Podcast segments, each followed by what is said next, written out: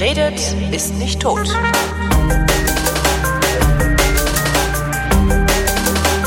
Herzlich willkommen zur Fotografie, zur sechsten Ausgabe, um genau zu sein, in der äh, Chris Marquardt, der sehr viel Ahnung von Fotografie hat, Holger Klein, der nicht so viel Ahnung von Fotografie hat, erklärt, wie das denn mit der Fotografie so geht. Holger Klein bin ich und das ist Chris Marquardt. Hallo Chris. Du stellst dich ja gerne auch mal so ein bisschen also du, du tust ja manchmal nur so. Du hast naja, ja schon auch äh, Ahnung, ne? Ich, nee, ich habe viele Begriffe schon mal gehört. Ähm, du meinst, du kannst den Anschein erwecken? Genau, das ist es. Ah, das ist so ein bisschen wie ich. Du kannst mich auch, wenn du mich einen, einen halben Tag lang mit einem Russen in einen Raum steckst, komme ich raus und kann danach Fantasierussisch reden. Und alle denken, ich spreche Russisch, dabei imitiere ich nur die Melodie. Mach mal. Äh, nee, kann ich, gar nicht. ich war ja nicht einen halben Tag mit dem Russen in einem Raum. Stimmt. Ha, ja, schön. Wieder, äh, wieder Fotografie. Was hast du für ein Thema mitgebracht? Du bist ja immer ähm, der, der sagt, welches Thema. Natürlich. Bevor wir, bevor wir anfangen, lass uns mhm. noch mal kurz die, die Kommentare mal wieder durchgehen. So ja. kleinen Rück, Rückblick, was so alles kam. Ich habe drei rausgekramt. Du hast drei rausgekramt. Ich genau. habe äh, die, ich habe alle anderen rausgekramt, Sehr außer gut. den drei. äh, ich, dann dann mache ich mal einen schnellen Abriss, weil wir haben uns natürlich vor der Sendung schon ein wenig verständigt, was wir in der Sendung sagen wollen. Ähm, das, ist, das sind drei Fragen. Die eine kommt von Tilo. Tilo wüsste ganz gerne, wie er am besten in einem Zimmer mit Möbeln fotografiert, weil da immer so viele Schatten sind und das Licht nicht gleichmäßig ist. Mhm. Ja, ja mh, hm, das ist natürlich so eine ganz konkrete Frage, die so mit diesen, das ist so lustig, die, die man mal Happy Shooting stellen sollte, ne? Also, also generell so richtig konkrete Fragen, so dieses, wie mache ich XYZ, ähm, wenn es mit den Themen, die wir hier besprechen, zu tun haben, äh, äh, zu tun hat, ist es cool. Aber wenn es so, so ganz aus dem Blauen kommt quasi, ist es mhm. immer ein bisschen schwierig, weil äh, wir machen ja hier so, so Themenblöcke und. Wobei Philipp, ne, also wir hatten ja der Mensch vor der Kamera und Philipp sagt, ich habe kleine Personen vor der Kamera, nämlich Lego-Männchen. Ja, nee, der, der hatte die Frage Lego-Männchen vorne und im Hintergrund dann eine große Szene, also ja. Lego-Männchen große Szenen einbetten. Ähm, auch da müssen wir jetzt, ach, da, da kann ich eine halbe Stunde drüber reden, aber dann ist die Sendung rum. Ja, wir müssen ähm, Sondersendungen zu machen. Also auch da Vorschlag, ähm, ich, wir, wir klauen jetzt mal alle Hörer und äh, schicken genau. die rüber zu Happy Shooting. Genau, da hat Vrind hinterher keine Hörer mehr, aber ja, richtig, das genau. werdet ihr mir dann teuer bezahlen. nee, das ist, das ist tatsächlich so, dass wir auf Happy Shooting genau solche konkreten Fragen gerne mhm. beantworten und und da dann dran so richtig dran abarbeiten. Und ähm, hier, ja, werdet ihr heute wieder sehen, machen wir ja mehr, mehr so ein großes, so einen großen Themenkomplex. Großen Aufwasch. Die großen dann, Dinge, genau. Also das heißt dann die Frage von Axel, welche äh, digitale Spiegelreflex am modularsten ist, so dass man möglichst viel Altglas dran kriegt, macht ihr dann auch bei Happy Shooting. Ja, das. Wobei ich, mein, ich da, da würde ich antworten, äh, kauf dir halt irgendeinen und kauf den Adapter dazu. Weißt du, das, das Ding ist bei solchen, bei solchen Fragen, und das gibt ja so verschiedene Kategorien von Fragen. Mhm. Und diese dritte Frage, die kommt jetzt tatsächlich so aus dieser Kategorie, was soll ich mir kaufen? Mhm. Also, äh, welches Objektiv ist das Beste? Welches XYZ muss ich mir kaufen? Äh, die Fragen werden wir auch bei Happy Shooting nicht wirklich beantworten können, weil dazu müsste ich ja jede Kamera kennen, jedes, jede Kombination kennen und äh, dem ist bei weitem nicht so. Na, Aber versuchen können wir es trotzdem mal so etwas äh, konkreter, allem, weil. Vor allen Dingen müsstest du ja auch wissen, was. Also, das ist immer so ein bisschen wie beim Podcasting, ne? Dann kommt so ein Tweet. Hier, Holger, ich will auch podcasten, was brauche ich denn dafür? Genau. Und ich immer so, ja, noch, was hast noch du denn besser, vor? Noch, noch besser ist die, ist, ist, wenn nicht mal ein Fragezeichen hinten dran steht, sondern Holger, ich will podcasten. Ja gut, darauf antworte, also wenn ich, wenn ich gerade keine Zeit oder schlechte Laune habe, antworte ich halt gar nicht. Ansonsten antworte ich, hau rein. Ja, eben, mach doch. Ja. Auf los. Ähm, nee, also äh, diese Fragen kann man natürlich so ein Stück weit auch äh, generalisiert beantworten. Das geht schon, mhm. dass man dann so ein bisschen weiter ausholt. Also äh, so ganz konkretes Zeug tatsächlich. Happy Shooting ist da eine super Adresse dafür. Gibt's äh, jede Woche eine Sendung und öfter als hier. Ha! Siehst du? Jetzt, jetzt kommen sie alle zu uns. Ja, genau. Aber nur die äh, Fotografiefreunde. Die anderen, die bleiben gefälligst hier. Ihr bleibt gefälligst hier. Ah, nee, lass mich mal kurz die anderen fragen, ja, die äh, etwas, etwas äh, tatsächlich spezifischer mit der Sendung zu tun hatten. Mhm. Der Kai hatte die äh, hatte die Frage, ich hatte über Streetfotografie geredet und ähm, dass ich da mal eine Sendung gemacht habe drüber. Ähm, das ist die Tipps from the Top Floor Folge zwei, Folge 189 und ähm, ich äh, schicke dir nachher mal ein paar Links rüber für die Shownotes. Ja da kannst du reinmachen. Also da bin ich dann tatsächlich so einen halben Tag in Camden Town, London rumgerannt und habe da äh, Markt, Marktleute befragt und mit der Kamera und dem Mikrofon Wie machst du das? Also ich habe ähm, in ich, ich war ja kürzlich mit der Liebsten in Venedig mhm. und habe da einen Markt fällt mir gerade ein einen Marktmann also einen Fischverkäufer fotografiert, mhm. wie er gerade ich weiß gar nicht was er ausnimmt, habe ich jetzt nicht im Kopf. Ich glaube eine Muschel irgendwie auseinanderfetzt, also irgendwie das Gedärm mhm. rauszieht und ein kleiner Junge steht vor diesem äh, Tisch, auf dem er das macht und guckt so hoch und guckt sich das an. Äh, wie ich finde ein sehr schönes Foto. Ich habe dir aber nicht gefragt, ob ich es veröffentlichen darf. Würdest du es trotzdem veröffentlichen? Ich schon.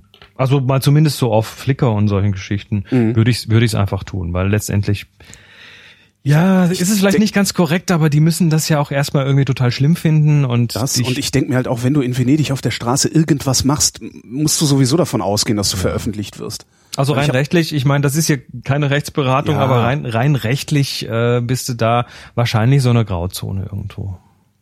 Dann mache ich Trotz das einfach bei 500 Pix äh, unter einem Gaga-Account-Namen. Ist ja auch scheiße. Ich bin ja da stolz auf ja, meine Bilder. Da hatten wir dann auch drüber geredet. Mensch vor der Kamera, da war diese Geschichte mit diesem New Yorker Fotografen, die mhm. ich erwähnt hatte. Äh, da hat Andrea mich darauf hingewiesen, das war der Philipp Lor Lorca di, di Corsia oder wie man den auch aussprechen mag der, ähm, der dann gegen diesen jüdischen, es ist ein, ein ehemaliger jüdischer Diamantenhändler in New York gewesen, mhm. der ihm da quasi in die Fotofalle gegangen ist. Das war der mit der, der diese Kamera an so ein Baugerüst dran gemacht hat und dann fern ausgelöst hat, während Leute drunter durchgelaufen sind. Und ähm, dazu gibt es noch zwei Links, die ich auch dir weiterreiche zum Posten. Und das ist äh, nämlich einmal über den Fotografen selber. Da sieht man auch die Bilder und auch dieses eine besagte Bild, mhm. um das sich dieser Rechtsstreit entsponnen hat. Und dann gibt's noch eine schöne Wikipedia-Seite, wo dieser äh, dieser Rechtsstreit von Nussenzweig gegen die Corsia, Nussenzweig heißt der Mensch, mhm. ähm, nochmal bisschen auf, äh, bisschen beschrieben wird und ja, warum dann der Fotograf am Ende tatsächlich Recht bekommen hat. Das war nämlich wegen künstlerischer Freiheit. Naja. Die wird da hochgehalten. Ja gut, da, darauf, dann, dann kann ich mich darauf ja auch immer äh, zurückziehen, weil ich äh, zahle ja auch nur sieben Prozent Umsatzsteuer. ah, ah wir müssen, wir müssen reden. ähm, der Jürgen hatte noch eine Frage, äh, beziehungsweise das äh, war eine Geschichte, wo er in äh, Los Angeles war und dort einen Wolkenkratzer fotografiert hat und dann kam ein Mann und sagte, du kannst ja nicht fotografieren, das ist privat. Mhm.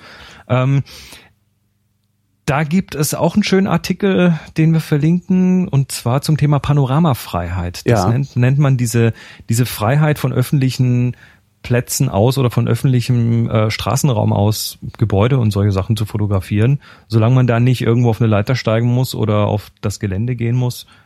Ähm, gilt das auch in den USA oder gilt das nur bei uns? Das gilt auch in den USA, wobei das ist wohl differenziert, also zu betrachten, je nachdem, wo du bist. In Europa gibt's da ganz verschiedene Regelungen. Mhm. Und dann gibt's immer noch Sonderregelungen. Also äh, eines der großen Beispiele ist zum Beispiel der Eiffelturm. Wenn du den Eiffelturm nachts fotografierst, äh, die Beleuchtung des Eiffelturms, diese, wo ganz viele Glühbirnen dran ja. sind und so, die ist tatsächlich wohl ein geschütztes Kunstwerk. Was? Und, und das auch noch, also da gibt's irgendeine Sonderklausel, ein, ein nicht fest installiertes, sondern entfernbares Kunstwerk, irgendwie sowas.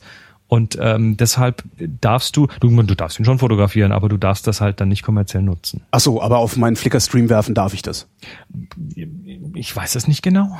Ah, also lieber nicht, lieber nicht tun oder mal fragen. Ne? Fragen Ach, kostet ja sowieso nichts. Ich meine, das Schlimmste, ich, nochmal, ich würde es tun, was, was kann dir denn passieren? Die werden dich nicht sofort auf äh, Millionen Schadenersatz verklagen, nur weil da einmal mhm. ein Bild, also dafür, dafür gibt's einfach zu viele davon. Ah, okay, dann gibt's dann gibt's heute noch ein paar schöne Fotos von mir, äh, wo ich Leute in Venedig fotografiert habe. Ja, so drei, vier Fotos, die ich besonders toll finde. Aha, dann also das sind eigentlich die Fotos, die ich am tollsten finde aus diesem Urlaub. Cool. Und äh, ich habe mich bisher nicht getraut, die rauszutun. Also ich würde sagen, tu mal und da wird nicht sofort irgendwie ein Rechtsanwalt auf der Matte stehen. Falls doch, falls doch, ich weiß ja, wo du wohnst. Nee, falls doch, kannst du hier das nächste Mal berichten. Stimmt auch. Aus ja. allem eine Story machen, genau. Ja. Also Crowdfunden wäre dann das Verfahren und mich aus dem Knast frei zu kaufen und so. Ja, genau. Äh, ja. Kick, Kickstarter. Darf man sowas bei? Nee, darf man nicht, glaube ich. Weiß ich nicht, können wir mal versuchen. ähm, dann der Alex hat geschrieben, wieder schöne Sendung, ähm, genau zu dem Thema dieser, dieser amerikanische, äh, dieser ja. amerikanische Schnitt Amerikanische Einstellung, genau. Genau, schrieb er wieder schöne Sendung. Man kann sich übrigens amerikanische Einstellung ganz gut merken, wenn man sich an der Hüfte noch einen Revolver im Holster dazu denkt. Der toll, muss ja auch mit drauf sein. Genau. Ne? Weil der Ami, der ist ja schießwütig. Der ist ja schießwütig, ja. Und äh, was so, also waren noch so ein paar Wand, also danke, dass ihr alle ge, ge, gedingst ge, habt, geinteragiert habt, gekommentiert. Oh ja. Cooles Zeug. Und heute reden wir über weiß nicht Farbe. Farbe. Farbe. Sehr gut.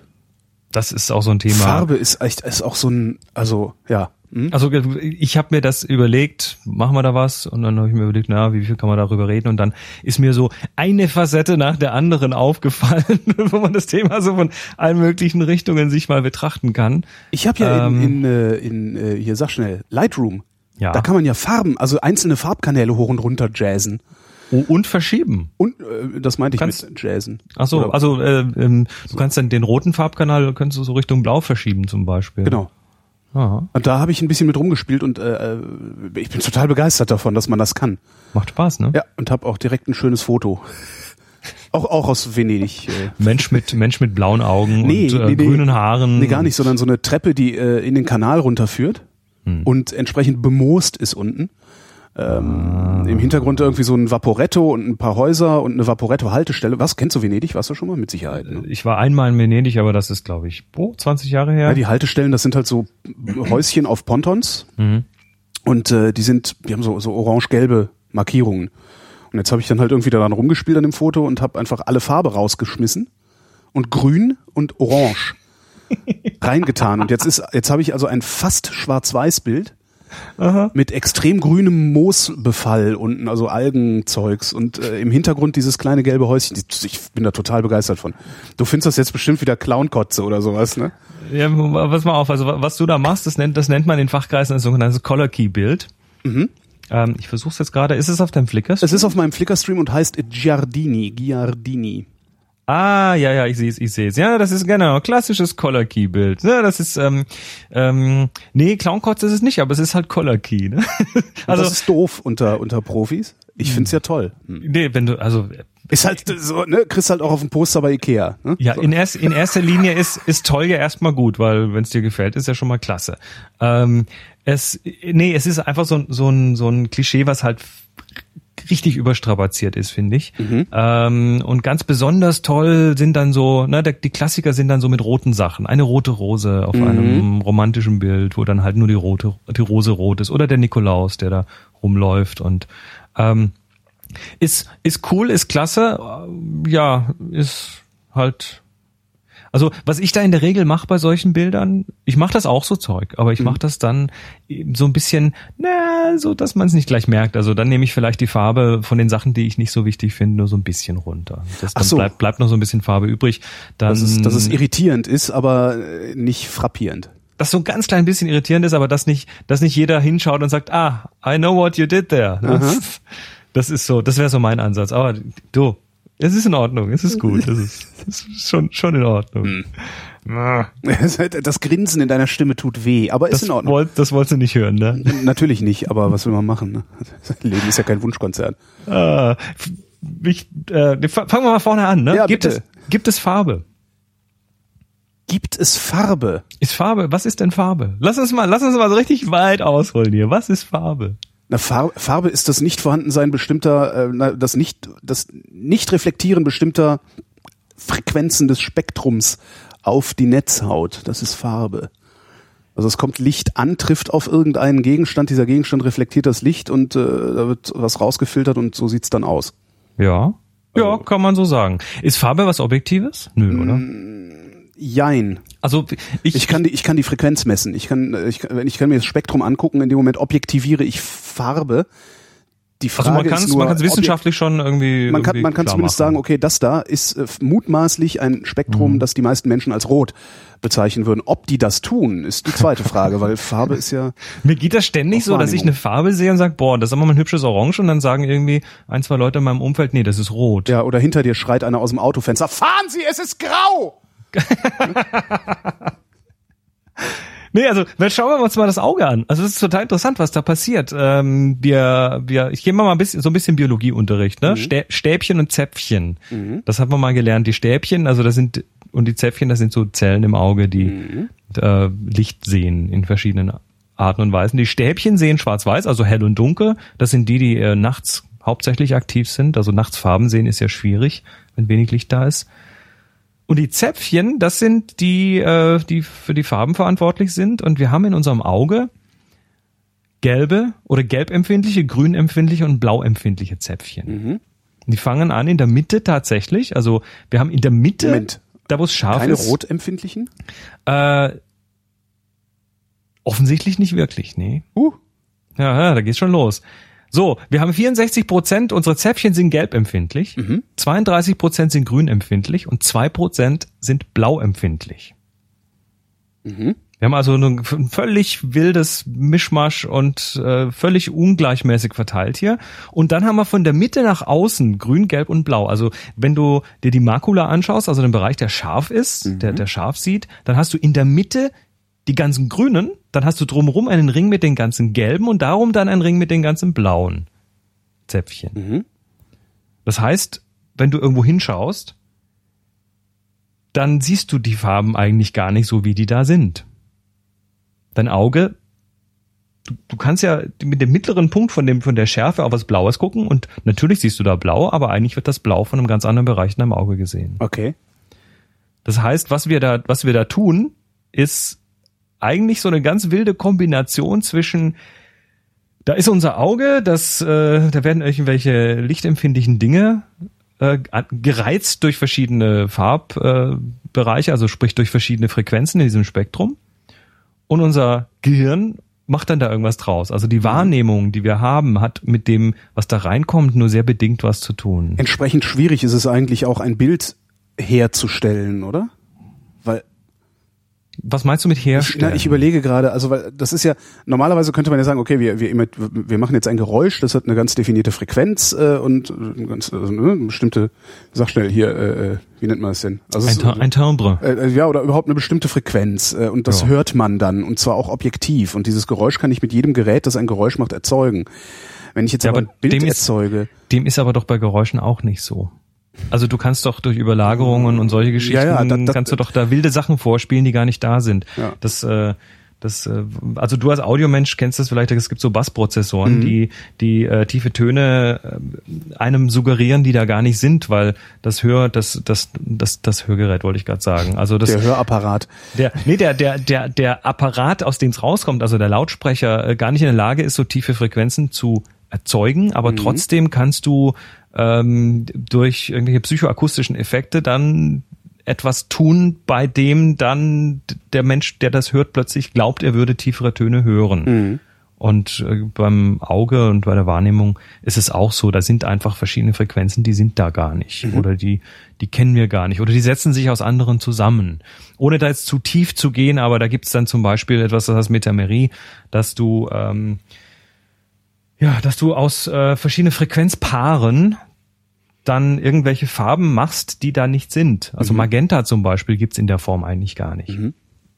Wenn du dir den Farbkreis anschaust oder ein Farbspektrum anschaust, wo fängt das an? Das fängt irgendwo bei den langsamen Wellen an. Also das Spektrum ist ja so ein, das ist ja das elektromagnetische Spektrum und wir sehen da einfach nur einen kleinen Teil draus. Ja. Also das fängt so Radiowellen, Mikrowellen, Terahertzwellen, Infrarot und dann fängt's an sichtbar zu werden. Also rot. Mhm. Fängt an, dann wird's orange, gelb, grün, blau, äh, indigo, violett und dann kommt schon das Ultraviolett. Und das Ultraviolett ist schon nicht mehr wirklich sichtbar und dann, wenn die äh, Wellen noch kürzer werden, dann kommen diese energiereichen Geschichten, Röntgen, Gammastrahlen und so Zeug. Das heißt, in, in diesem Bereich bewegen wir uns und auch da gibt es ähm, eben verschiedene Sachen, die da nicht drin vorkommen. Also das Magenta zum Beispiel kommt da nicht drin vor. Was macht denn der, der Künstler, wenn er so Farben darstellt? Der stellt die in einem Farbkreis dar. Mhm. Aber wir haben ja bei dem Spektrum eher so eine, so eine Gerade, mhm. die irgendwo anfängt. Also ich sag mal, links vom Rot, das Infrarot, das nehmen wir mit dem Auge ja nicht mehr wahr, also ist das für uns schon schwarz. Und rechts vom Violett, das Ultraviolett nehmen wir auch nicht, weil da wird's auch schwarz. Mhm. Und die, äh, die, die Künstler nehmen dann dieses Ding und biegen es in einen Kreis und da, wo es dann quasi ins Schwarz, wo das Schwarz aus Schwarz trifft, da wird dann das Magenta hingeschmiert. Verstehe. Das ist also so, eine, so ein Kunstprodukt eigentlich. Mhm. Natürlich sehen wir es, aber es besteht, besteht halt aus anderen Wellenbereichen, die dann bei uns so äh, dieses Magenta als, als Wahrnehmung hervorrufen. Dass das überhaupt völlig, äh, völlig skurril ist, was, äh, was da mit unserer Wahrnehmung stattfindet. Wir, wir kommen dann übrigens dann demnächst zum Thema Fotografie, also jetzt nicht irgendwie abschalten. Das ist, Aha, ich äh, wollte gerade, ja, dann ne, mach ich den Fernseher wieder aus. Mach ihn mal wieder. ähm, es gibt kein Blau.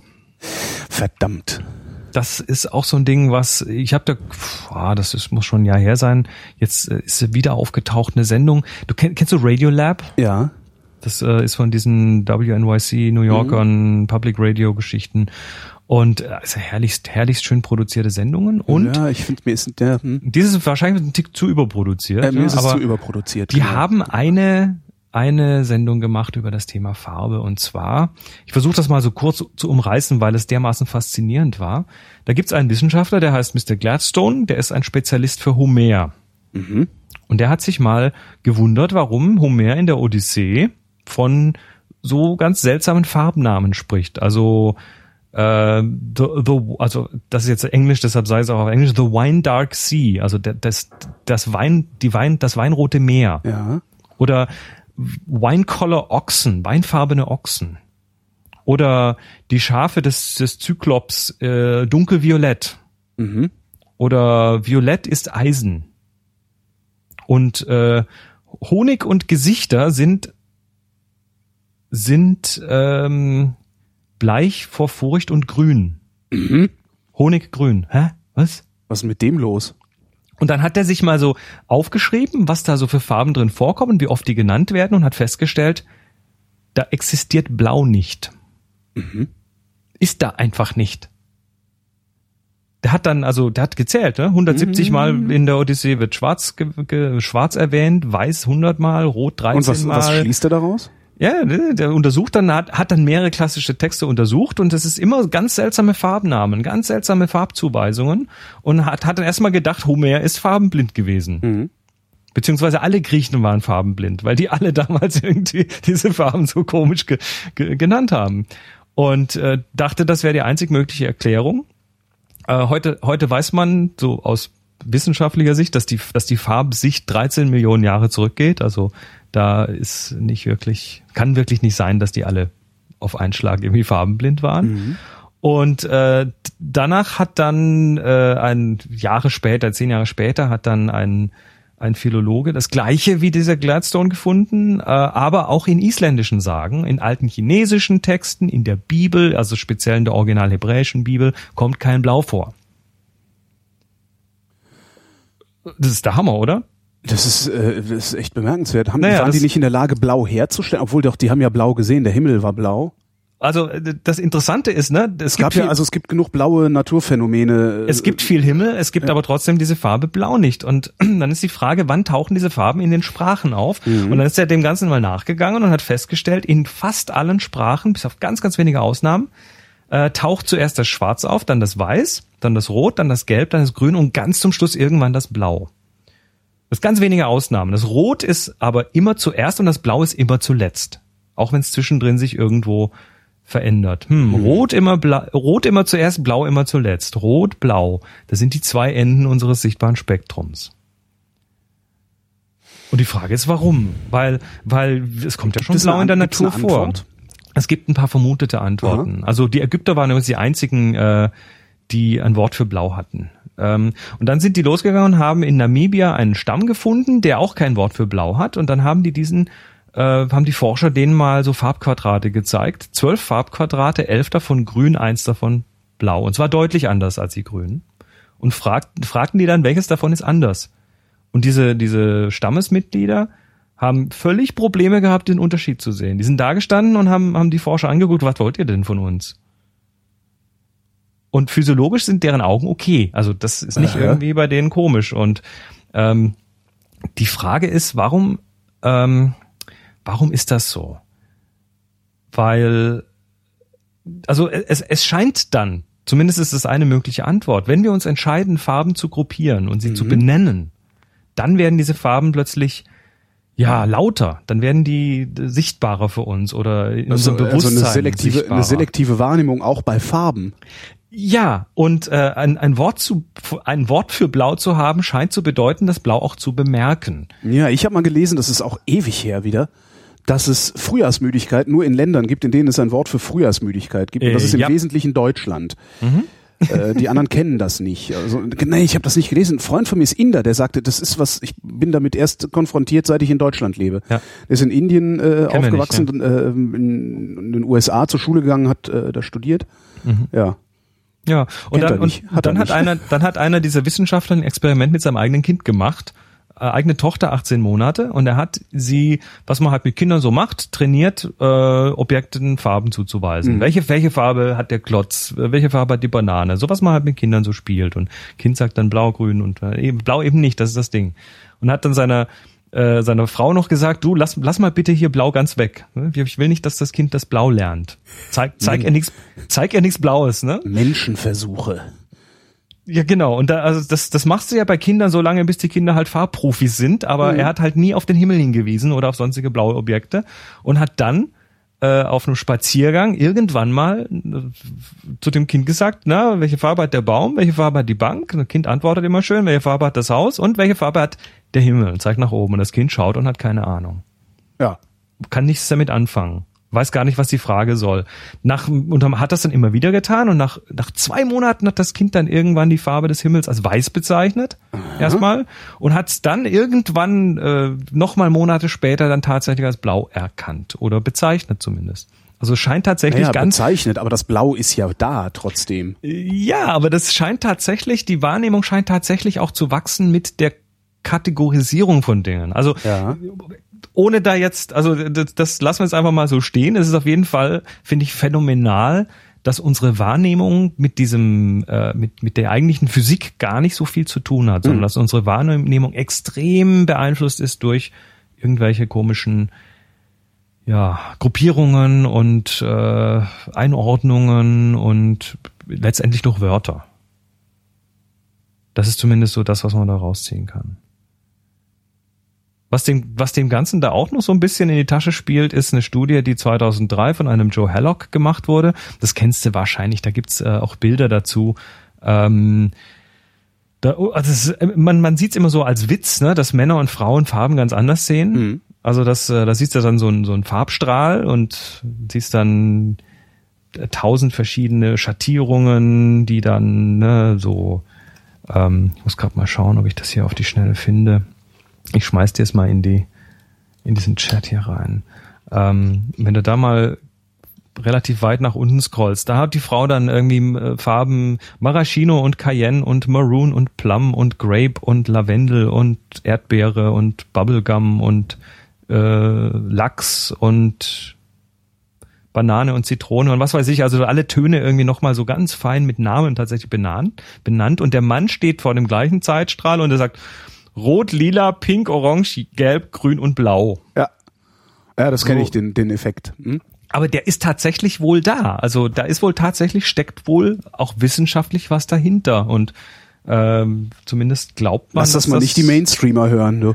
Äh, ja, aber man, man scheint tatsächlich, äh, also man, man, manche gehen davon aus, dass es tatsächlich damit zu tun hat, dass eben Frauen sich mehr mit diesen Themen beschäftigen, mit Farben mhm. und dadurch auch einfach mehr Wörter dafür haben. Tja, hm. Schwer, es ist halt tatsächlich schwer zu, schwer zu beforschen, diese Ecke, weil es, äh, du müsstest halt Menschen deprivieren mhm. und gezielt Farben aussetzen und gezielt Wahrnehmung aussetzen, beziehungsweise sie dann auch wieder von Wahrnehmung fernhalten. Das kannst du natürlich schlecht bringen. Ja, es gibt, es gibt natürlich äh, schon solche solche Experimente, die man trotz allem machen kann, wie der Mensch Farben sieht oder mhm. ähm, stell, stell dir vor, du hast denn, du bist ja, du bist ja sicher, ne, du malst ja gern mit Buntstiften ja, zu Hause so, ne, du hast ja sicher von. Ich bin den ganzen Tag malig, ich, ich fälsche äh, berühmte Kunst. Genau, ne, der der der große der große Albrecht Dürer Kasten von Faber Castell. Genau. Den kennt man, ne? Das ja, habe ich der, hier. Der so einen halben Meter breit ist und irgendwie, was weiß ich, wie viel zig Buntstifte drin hat. Und den kippst du mal aus auf den Tisch und dann lässt du mal Leute diesen Kasten sortieren nach mhm. Farben. Schöne da, Idee, ja. Ja, und da kommt bei fast allen Dummerweise habe ich raus. so einen Kasten nicht. Hm. Ach schade. Jetzt, ja. wollte ich, jetzt wollte ich so ein Bild malen und du ja. machst mir es kaputt, Mann. Ja. Nee, aber den, den, der wird tatsächlich von vielen Leuten gleich sortiert. Ohne Vorgabe also äh, haben wir schon so eine so eine so eine Reihe, so eine Rangfolge der Farben, die wir ein einsortieren irgendwo. Naja, aber gut, das ist jetzt die Wahrnehmung. Wahrnehmung ist auf jeden Fall immer so ein, so ein Thema, das, das uns immer begleitet, egal was für Inputs wir von außen mhm. bekommen, sei das jetzt Sound oder Farbe. Äh, so, und jetzt mal zur Fotografie. Hm. Farbtemperatur. Ja. Das ist ein Begriff, da kann der Fotograf doch mehr mit anfangen, oder? Ja, das ist zumindest ein Schieberegler in Lightroom. Mhm. Ah, was macht der, ne? Der macht, ja, was macht der? Der macht, äh der macht wärmer oder kälter, also der macht das Licht weicher, äh, ja, das Licht wärmer oder oder Was ist oder warm kälter. oder kalt? Erklär äh, mal. Orange oder blau. Warm ist, äh, vermute ich jetzt mal, also es sieht halt immer ein bisschen orange aus. Warm verschiebt etwas ins Rote mhm. in den roten Bereich des Spektrums. Blau verschiebt etwas, äh, kalt in den blauen Bereich. Genau, also das ist letztendlich eine Verschiebung Richtung eine Ende des, Richtung des einen Ende des Spektrums oder des anderen mhm. Ende des genau. Spektrums. Und äh, ja, Farbtemperatur, wo kommt der Begriff her? Weil äh, weil, naja, es, es hängt halt von der Wellenlänge ab und äh, Temperatur ist äh, im Grunde nichts anderes als die Geschwindigkeit von Partikeln, also als Teilchengeschwindigkeit, ne? wie schnell was schwingt in dem Moment, ja. genau.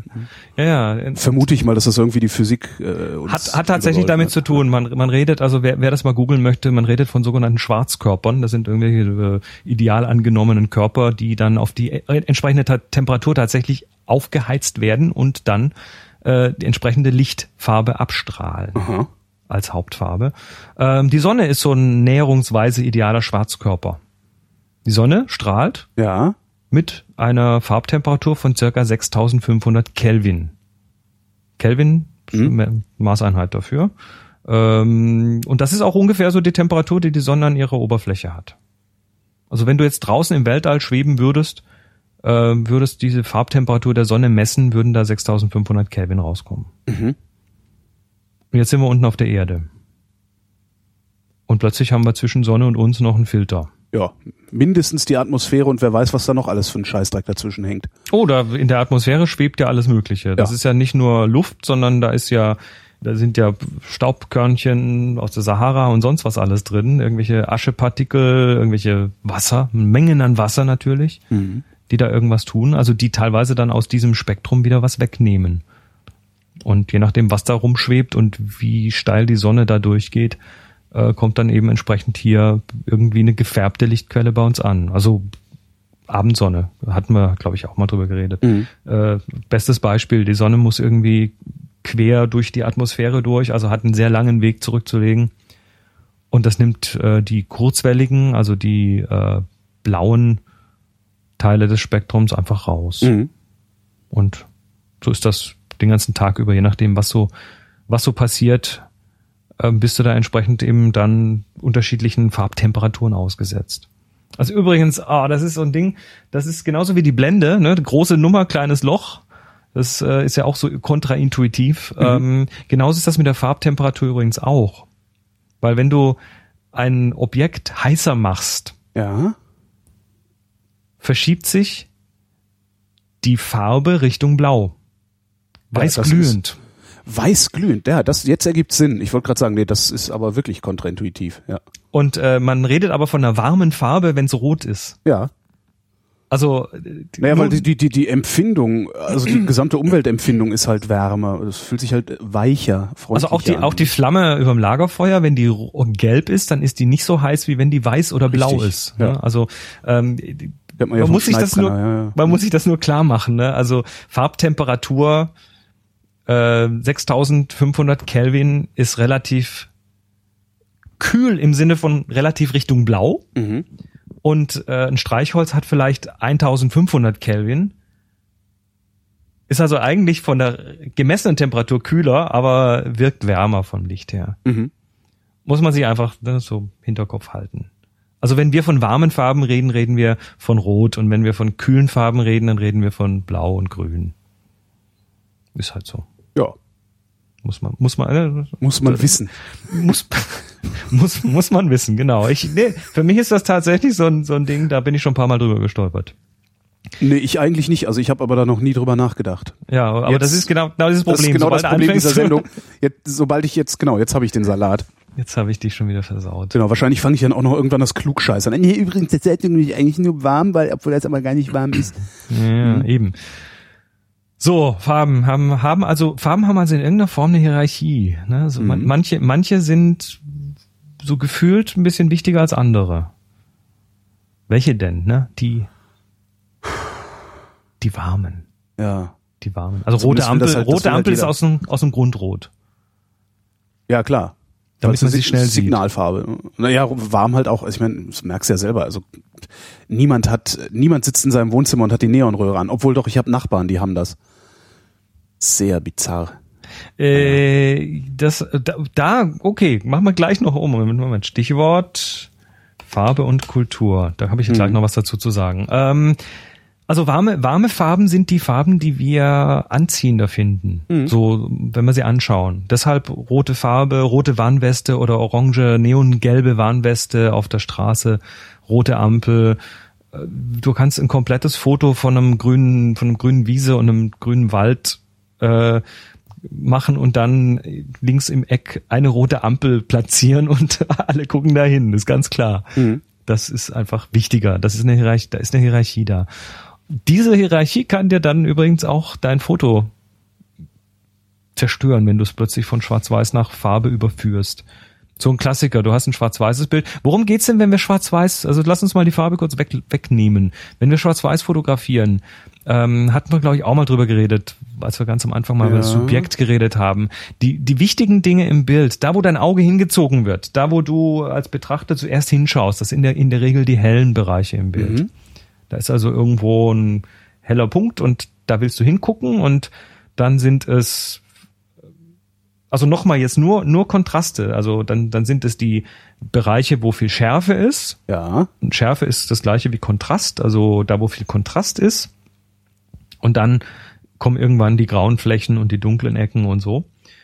So, und jetzt hast du da eine Person drin. Also jetzt gehen wir aufs Inhaltliche. Da, du hast ein Porträt von einer Person, schön in Schwarz-Weiß. Und diese Person ist natürlich auch nochmal wichtig. Haben wir auch mal drüber geredet. Mhm. Der, der Mensch im Bild wird auf jeden Fall, äh, ist magnetisch. So.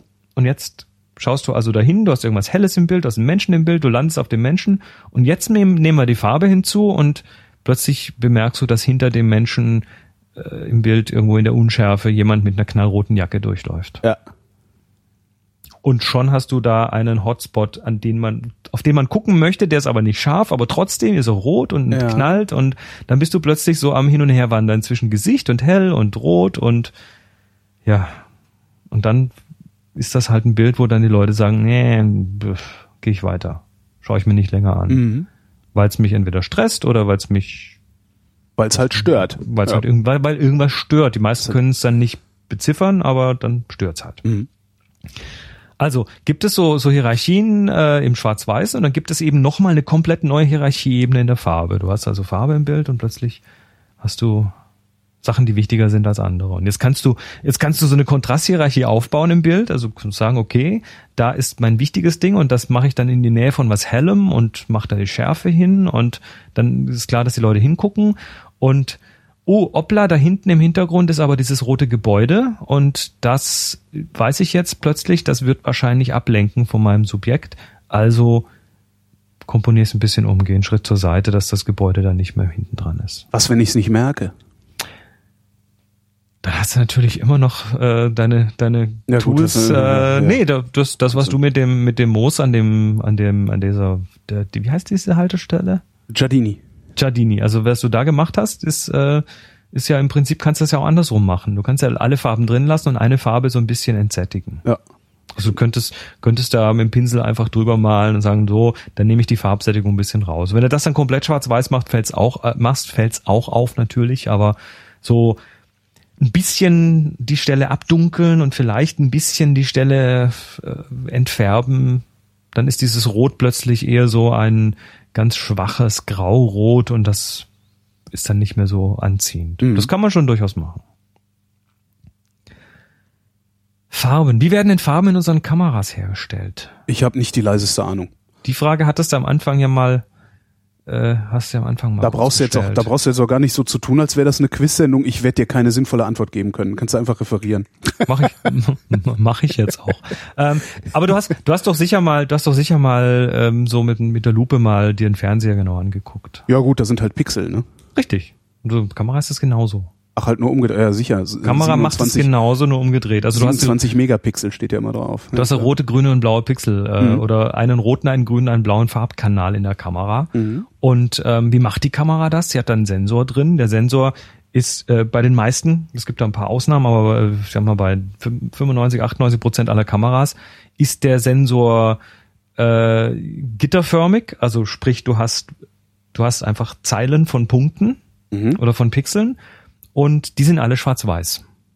Also jedes dieser Pixel sieht erstmal nur hell und dunkel mhm. und Schattierungen zwischendrin. Und dann fängt das die Photonen auf, die darauf fallen und macht dann da äh, eine Ladung draus und dann wird, wenn das Bild fertig gemacht ist, also nach einer Hundertstel Sekunde oder so, wird dann jedes dieser Pixel nachgemessen und dann sagt die Kamera, du bist also halb voll, du bist dreiviertel voll, du bist leer, du bist und je nachdem wird dann eben zugewiesen von schwarz nach weiß irgend oder Zwischenwerte in grau. Mhm. Das heißt, die Kameras können eigentlich nur schwarz-weiß. Jetzt machen die die Farben so, dass die auf diesem äh, auf diesem Gitter oben drauf einen ein Filter Array liegen haben, ein sogenanntes Bayer Array, B A Y E R. Das ist ein Herr Bayer, der äh, bei der Firma Kodak gearbeitet hat, weiß gar nicht, ob der noch lebt, aber der hat das auf jeden Fall erfunden. Und dieses Bayer Array besteht aus lauter kleinen Farbfiltern. Das wir haben rote, blaue Aha. grüne Farbfilter und also, damit äh, tatsächlich so kleine Farbfilter. Ja, genau. Geil. Das heißt, äh, wenn du eine Kamera mit 20 Megapixeln hast, dann sind das 20 Millionen kleine Farbfilterchen. Sind und die sind Moment, müssen das nicht eigentlich dreimal 20 Millionen kleine Farbfilterchen sein? Nö. Weil ich doch äh, äh rot, rot, äh, äh, gelb, blau wir kommen, wir kommen, wir kommen, okay. kommen, wir, kommen wir gleich drauf. Das okay, ist ja das Spannende, ne? Weil so so ein bisschen ähm, ja, die Zahlen müssen ja groß sein, sonst verkauft man ja nichts. Ne? Ja. Die, die Marketing muss ja viele, viele Zahlen. Also zählen die tatsächlich jedes einzelne von diesen grauen Pixelchen. Aber nur ein Viertel davon sieht rot, ein Viertel davon sieht blau und die Hälfte davon sieht grün. Also du musst dir das mhm. vorstellen wie lauter kleine Viererblöcke. Sieht grün, diesen, nicht gelb, grün? Nein, grün. Mhm. In diesen Viererblöcken stecken dann äh, jeweils ein rotes Farbfilterchen, ein blaues und zwei grüne. Mhm. Grün ist einfach, das ist in der Mitte von unserem Spektrum und äh, unser Auge sieht äh, gelb, gelb, gelb und grün, also 64 Prozent gelb, 32 Prozent grün. Gelb und grün ist eh äh, so nah beieinander, dass man die quasi, äh, dass man die so zusammenwerfen kann quasi. Mhm. Und äh, außerdem aus, aus entwicklungsbiologischer Sicht äh, wird, wird argumentiert, der Mensch muss einfach sich im grünen Bereich, muss das Auge einfach wichtig, äh, muss das Auge viel sehen und äh, fein unterscheiden können, weil du musst ja sehen, ob äh, in, dem, in dem hohen Gras irgendwo ein Tiger sitzt oder so. Mhm. Also daher kommt das wohl. Tja, das heißt, du hast also zweimal so viel grüne wie rote und blaue Farbfilterchen. Und was macht so ein Farbfilter? Das ist wie, wie unsere Atmosphäre, ne? Wenn die Sonne flach durchgeht, dann werden halt alle blauen und alle, alle kühlen Farben weggefiltert und rauskommen nur noch die warmen und genauso mhm. machen das die Farbfilter. Also hast du ein rotes Farbfilterchen und da geht halt nur das rote Licht durch und der Rest wird geblockt. Das heißt, äh, irgendeines von diesen oder ein Viertel dieser grauen Pixelchen wird dann quasi umdefiniert nach rot. Ja. Und ein Viertel dieser grauen Pixelchen wird umdefiniert nach blau und mhm. die Hälfte wird umdefiniert nach grün. So, und dann hast du also hinterher drei verschiedene Bilder. Und das ist, dieses Bayer Array ist komplett gleichmäßig verteilt über den ganzen Sensor. Mhm. Da gibt's jetzt, wie gesagt, ein paar Ausnahmen.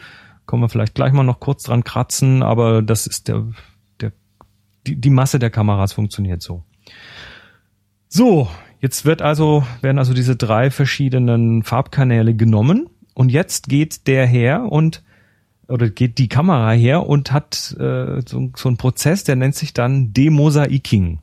Mhm. Also dieses Mosaik wird jetzt mal umgerechnet in einzelne Pixel mit spezifischen Farben. Ja. Also du willst ja am Schluss äh, äh willst am Schluss 20, 20 Millionen Pixel haben und von denen soll dann das da irgendwo ein bestimmter Blauton sein und das andere ein bestimmter Braunton und das andere ein bestimmter Grünton. Mhm. Und das funktioniert jetzt so, dass die Kamera diese vier Pixel nimmt, also einen Viererblock nimmt und diesen Viererblock zusammenrechnet.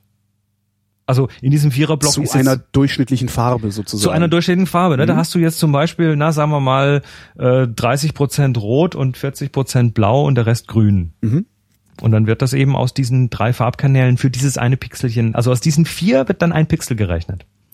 So, jetzt stell dir das mal vor, also du hast jetzt so ein, so ein Viereck gemalt um diese vier Pixel und jetzt verschiebst du das um einen Pixel nach rechts. Um einen, nicht um vier. Das heißt, vorher hattest du, wenn wir jetzt mal diese vier Pixel, also da ein bisschen, ja, es, es fällt dann, es fällt dann ja einer raus. Also ja, ja, beziehungsweise also je nachdem, je nachdem. Es fallen links zwei raus und rechts kommen zwei dazu. Genau, aber das sind also nicht unbedingt die, das sind nicht unbedingt die mit derselben Farbe. Richtig. Jetzt hattest du also vorhin rot, grün, rot, grün, grün, blau, mal von links oben geguckt, also roter Pixel, grüner Pixel, links unten grüner Pixel, blauer Pixel. Und jetzt verschiebst du das eins weiter und dann hast du jetzt einen grünen Pixel, einen roten, einen grünen, einen blauen. Also du hast wieder so einen Viererblock, der aber nur ein Stück weit verschoben ist. Der überlappt den alten und den anderen Block quasi ein bisschen. Daraus wird jetzt wieder ein neuer Pixel gerechnet. Mhm. Dann gehst du wieder einen Pixel weiter und machst wieder einen Viererblock und so machst du das, bis die, bis die Zeile zu Ende ist. Und jetzt gehst du, wie so bei einer Schreibmaschine, ne, am Anschlag wieder zurück an Anfang der Zeile, eins tiefer.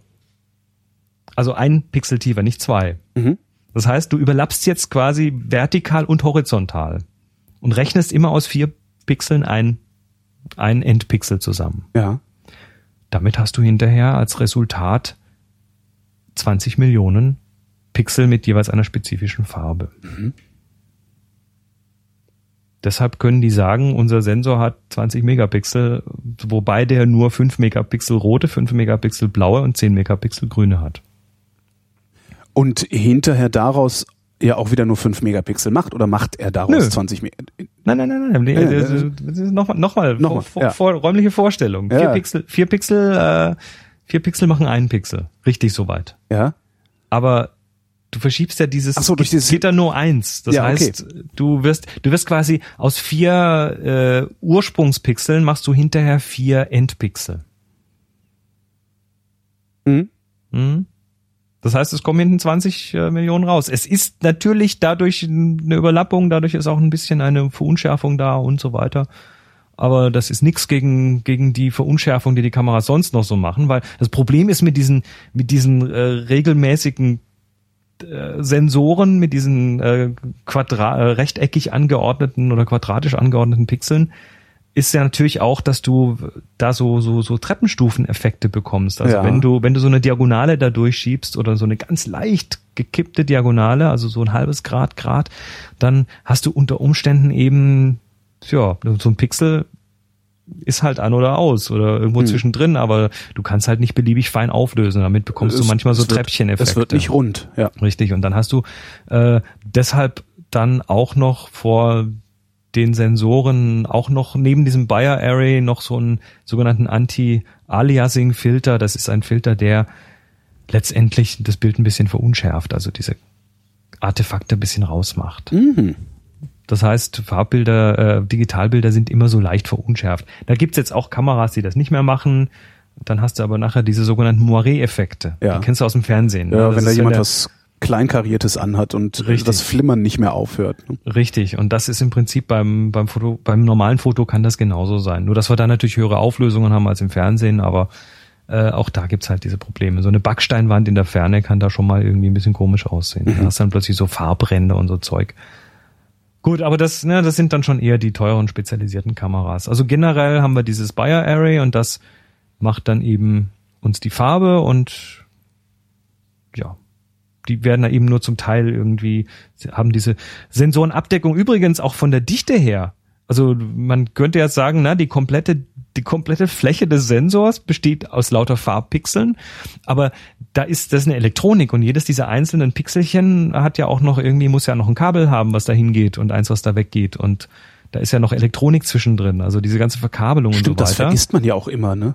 Und äh, die ist tatsächlich bei vielen dieser Sensoren mit auf der Fläche. Das heißt, du hast äh, bei vielen Kameras vielleicht, wenn es hochkommt, eine 50-prozentige Abdeckung des Sensors. Dazwischen sind Kabel. Ach. Früher sogar üblicherweise nur 30 Prozent. Also 30 Prozent ist nicht ungewöhnlich. Und was machen sie dann, um das noch irgendwie äh, in den Griff zu kriegen, dass dann quasi mehr von der Lichtfläche noch unten auf diesen einzelnen Pixeln landet?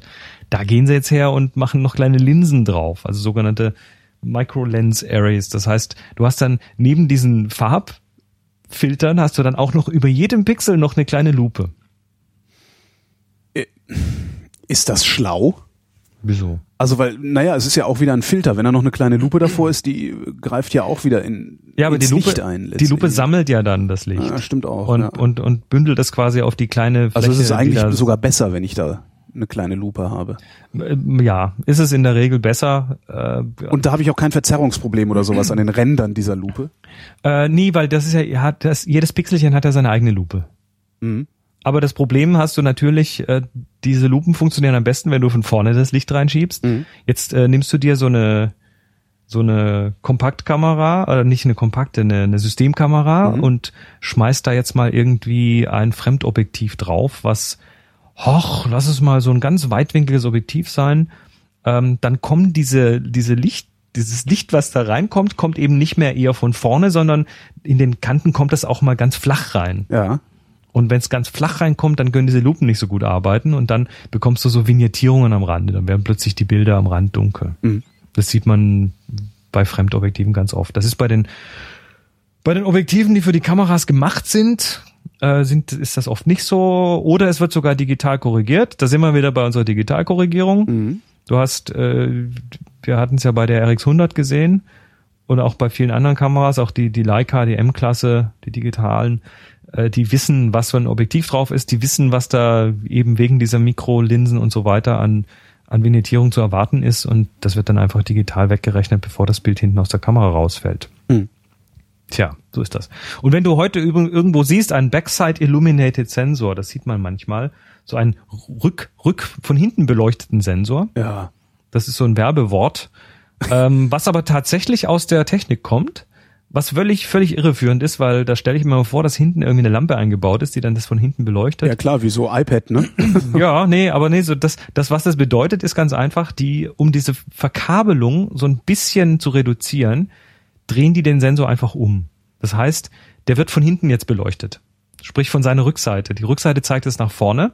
Ach so, und damit der, der, ist, ah, okay. Und damit ist die Verkabelung quasi auf der anderen Seite. Und äh, die Fläche, die dann beleuchtet wird, die das Licht sammelt, ist ein bisschen größer. Also egal, anderes Thema. Wir wollen ja weiter über Farbe reden. Nicht? Farbe. Gut, also jetzt wissen wir, wie die Kameras die Farbe machen. Das ist schön, aber wie sicher kannst du denn sein, dass die Farbe, die da draußen ist, auch tatsächlich hinterher da ankommt, äh, wo du sie haben möchtest? Wo möchtest du denn die Farbe haben? Du willst sie auf dem Bildschirm haben und du möchtest sie möglicherweise irgendwo auf dem Papier haben. Ne? Du willst ja. ein Bild drucken, oder? Okay generell. So, jetzt äh, kennt jeder, der mal irgendwie gedruckt hat, wahrscheinlich dieses Problem, dass die Farbe, die man vor der Kamera sieht, hinten nicht so rauskommt. Also du siehst das mit deinem Auge. Ja. Und das dann, ist eigentlich ständig. Also. Dann druckst du das aus und dann hältst du es in den Bildschirm und dann ist uh, mhm. das ist viel zu dunkel und das ist blau, ist grün und uh, das passt ja alles nicht. Also wie können wir sicherstellen, dass die Farben das tun, was wir wollen? Weil Farbe ist so ein komplexes Thema. Äh, da versucht die Kamera natürlich auch wieder irgendwie an mit einem Automatismus zu greifen. Zum, zuallererst versucht die Kamera mal, das, was sie da draußen sieht, irgendwie ja ein bisschen neutraler zu machen.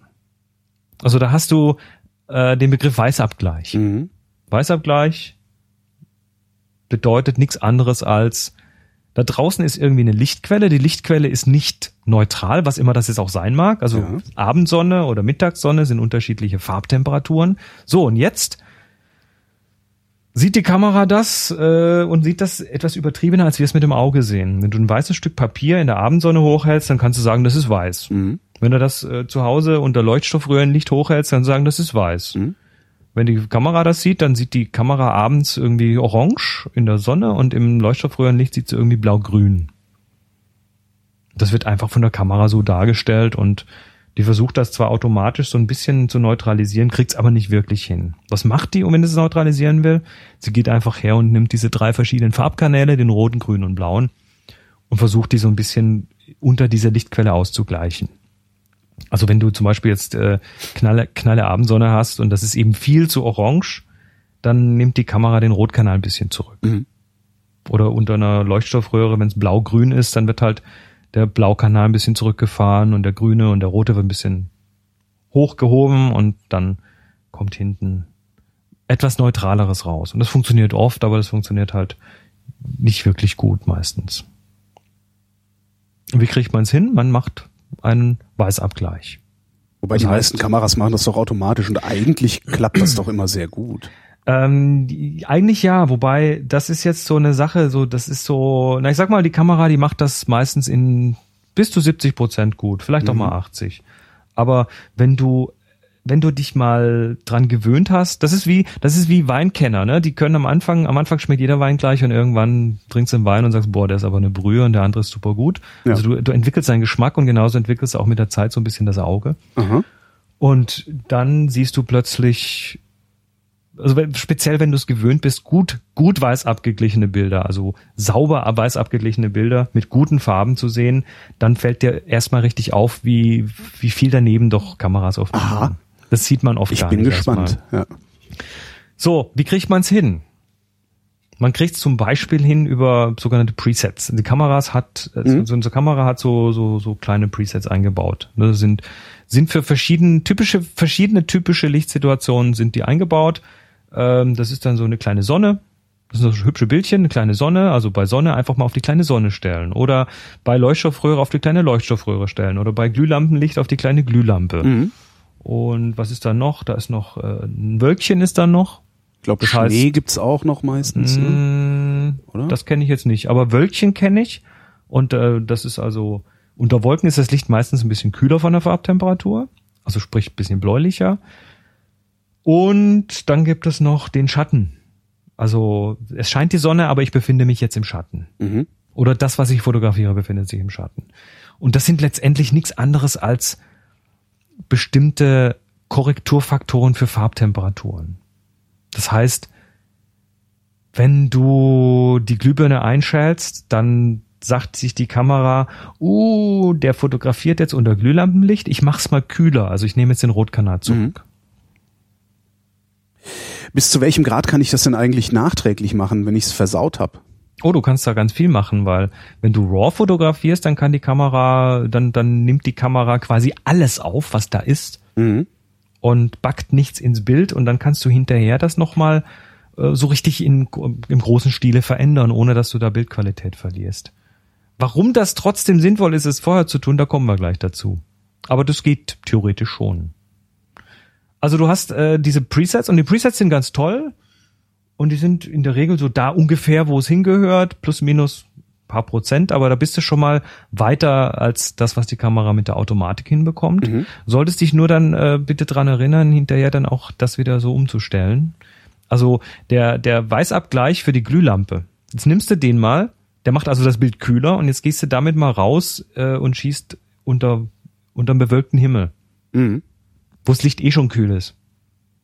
Dann hast du nachher ein knackeblaues Bild. Jo. Und das kriegst du auch nicht mehr gerettet, ne? Doch, wenn du RAW geschossen hast, kriegst du immer das noch. komplett, kriegst du das immer noch komplett gerettet. Dann brauche ich mir eigentlich überhaupt keine Gedanken zu machen, was ich, was ich da mache mit äh, Farbtemperatur zumindest. Nee, brauchst du auch nicht. Du kannst quasi halt hinterher, hinterher mehr Arbeit. kannst du hinterher dann Archäologie betreiben und versuchen rauszufinden, was da war.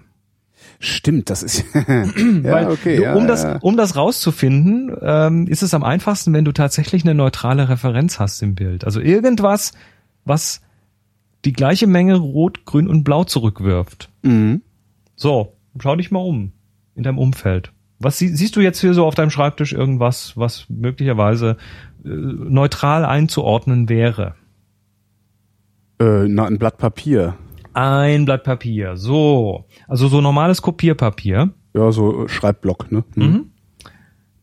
Ist das ein, na, sagen wir mal, ein, ist das ein, ein, ein Ökopapier, so ein Recyclingpapier? Nee, nee, ist, ist schon äh, ein normales, ein ordentliches.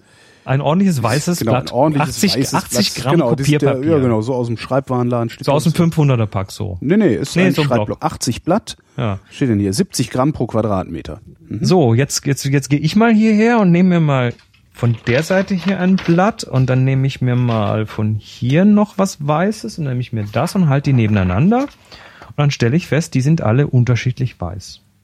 Die sind nicht alle gleich weiß. Mhm. Also was du typischerweise bei Kopierpapier hast, äh, ja, bei so billigem wahrscheinlich nicht, aber äh, es gibt durchaus Papiere, die haben Weißmacher drin. Mhm. Was ist ein Weißmacher? Das, das, ist, das äh, ist doch schon weiß, ne? Das Papier ist doch schon weiß. Ja. Was ist, der Weißmacher, das ist auch das gleiche, was du zum Beispiel in einem äh, Persil drin hast, in so einem Weißwaschmittel. Was ist es denn? Ein Weißmacher ist ein Blaumacher. Mhm. Ein Weißmacher ist ein, eine Substanz, die nimmt aus dem Infrarotbereich Licht, äh, Quatsch, aus dem Ultraviolettbereich Licht, also das, was so neben Blau liegt, mhm. und wandelt es in sichtbares blaues Licht um. Und was, was wir empfinden, wenn wir so ein ganz leichtes Blau sehen, dann empfinden wir Frische und Weisheit und Reinheit. Ah. Da ist wieder die Wahrnehmung, die mhm. da verarscht wird. Das heißt, äh, der, der, das weiß gewaschene Bettlaken, das hat eben solche Weißmacherstoffe mit drin, damit es noch frischer wirkt. Mhm. Und das weiße Blatt Kopierpapier, das hat natürlich auch manchmal sowas drin, damit es eben noch weißer wirkt und noch toller und sauberer. So. Das heißt, du hast eigentlich einen höheren Blauanteil drin und jetzt machst du darauf mal einen neutralen Weißabgleich. Hm. Das heißt, du machst einen Weißabgleich auf was, was zu viel Blau hat und dann nimmt die Kamera dann eben den Blaukanal entsprechend zurück. Oder mhm. dein Bild hat hinterher zu wenig Blau und dann wirkt das plötzlich viel wärmer, als es eigentlich hätte sein müssen. Das ist schwierig. So eine, so eine wirklich neutrale Referenz im Bild zu finden, ist gar nicht so einfach. Es sei denn, du hast tatsächlich eine neutrale Referenz dabei. Also mein Steckenpferd hier, äh, mein Lieblingsding ist eine sogenannte Graukarte. Mhm. Das kannst du im Fotohandel für einen Zehner kaufen. Das ist so eine Pappkarte, gibt's auch in Plastik, aber ich habe die meistens gerne in Pappe und dann ist dann außen so eine Beschichtung drauf, die ist so matt, äh, mattgrau und das, dieses Grau wird quasi in der Fabrik, wo das hergestellt wird, tatsächlich so mit, mit so Farben angerührt, damit das möglichst neutral ist und dann wird das da drauf ge, drauf gepinselt und trocknen gelassen und dann hast du hinterher so eine graue Referenz und dann mache ich dann, wenn ich in einer Lichtsituation bin, ganz gerne einfach mal so ein Foto von der Graukarte in diesem Licht, in dem ich fotografiere, wenn sich mhm. das nicht groß ändert und habe dann hinterher, wenn ich es hinterher irgendwo in Lightroom, Photoshop, sonst wo verändern ah, möchte oder okay, anpassen jetzt möchte, habe ich Du machst es nicht quasi für während des Fotografierens, sondern für hinterher, damit ah okay, meistens, als Gedankenstütze sozusagen. Meistens während, aber da, dazu kommen wir gleich. Aber mhm. das ist auf jeden Fall praktisch für hinterher. Oder wenn du im Studio bist, dann kannst du mhm. damit einfach eine eine äh, ja so eine Referenzmarke quasi ja. setzen und hinterher gibt's dann dieses dieses Pipettentool, das ist dann so eine kleine Pipette und dann klickst klickst du darauf, also in Lightroom drückst du auf die Taste W für Weißabgleich und dann kommt diese Pipette und dann klickst du auf diese neutrale Referenz und fum, stimmen die Farben meistens. Ah ja. So. Damit hast du also eine neutrale Grundstellung erstmal erzeugt. Mhm. Ja, ist das toll? Ist neutral immer toll? Die Antwort heißt nein. Warum? Weil Farbe macht natürlich auch Stimmungen. Also das, ich glaube, das Beispiel hatten wir ja schon mal. Stell dir vor, du hast so ein, du bist im Urlaub in der Karibik, mhm. stehst am Strand, hast einen Cocktail in der Hand, die Sonne geht unter über Meer, die Möwen fliegen Silhouetten vor der Sonne und es ist einfach total warm, schön, Stimmung. Das heißt, du hast die Sonne, die so ganz spät abends eben noch durchkommt, die ist fast nicht mehr hell. Du kannst also fast da reingucken und ist total orange-rot, die Sonne. Das heißt, du hast hier eine totale Wärme im Bild und jetzt gehst du mit so einer Graukarte her und sagst, mach, mach, mach mir das mal alles neutral. Und da ist die Stimmung natürlich völlig im Arsch. Ich überlege gerade, wie das dann aussieht. Das sieht dann nach gar nicht. Wie sieht denn das dann aus? Langweilig. La langweilig. Ja. Völlig langweilig. Oder du hast irgendwie, du bist in einer, in einer Bahnhofsunterführung, die aus den 60ern stammt, mit, mit Beton, Rissen im Beton, wo das Moos rauswächst mhm. und irgendwie so Pisseflecken und äh, Leuchtstoffröhrenlicht, was so vor sich hin bzz, bzz, britzelt und also so richtig, so eine richtig desolate Bass-Szene, so richtig. Blade Runner halt, ja.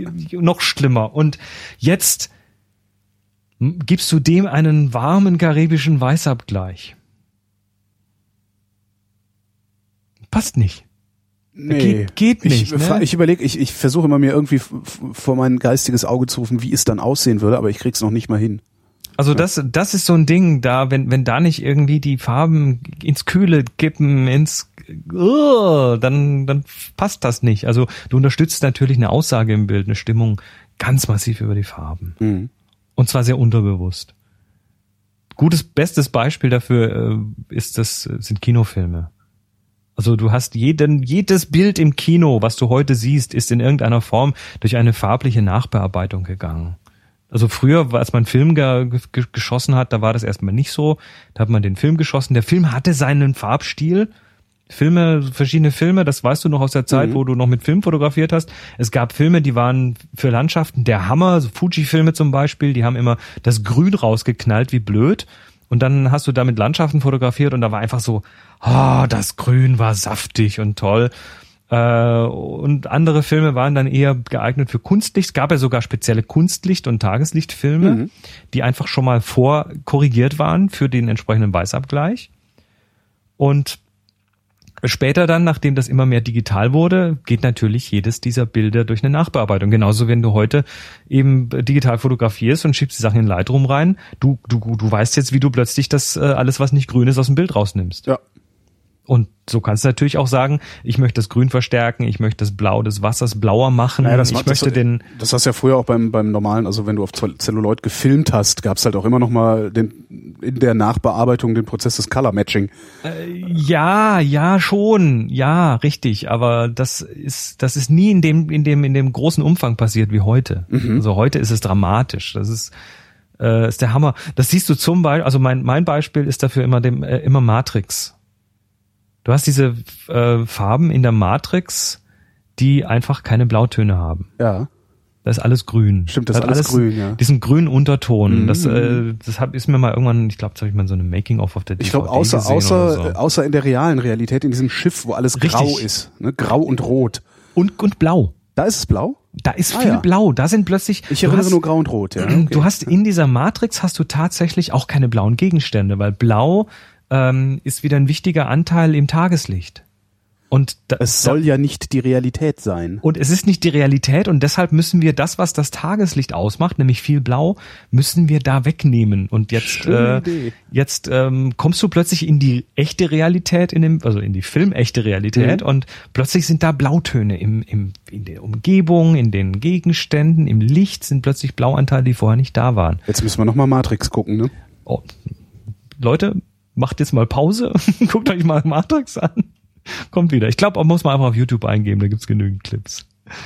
Ja, Matrix ist ein tolles Beispiel. Also die Farbe, die macht unterbewusst extrem viel aus. Und das ist heute tatsächlich bei, bei jedem Kinofilm extrem. Also warme Szenen sind dann teilweise knackig gelb orange und teilweise erkennst du dann gar keine anderen Farben mehr drin. Also es ist total wild, was da passiert und es wird tatsächlich sehr weit getrieben.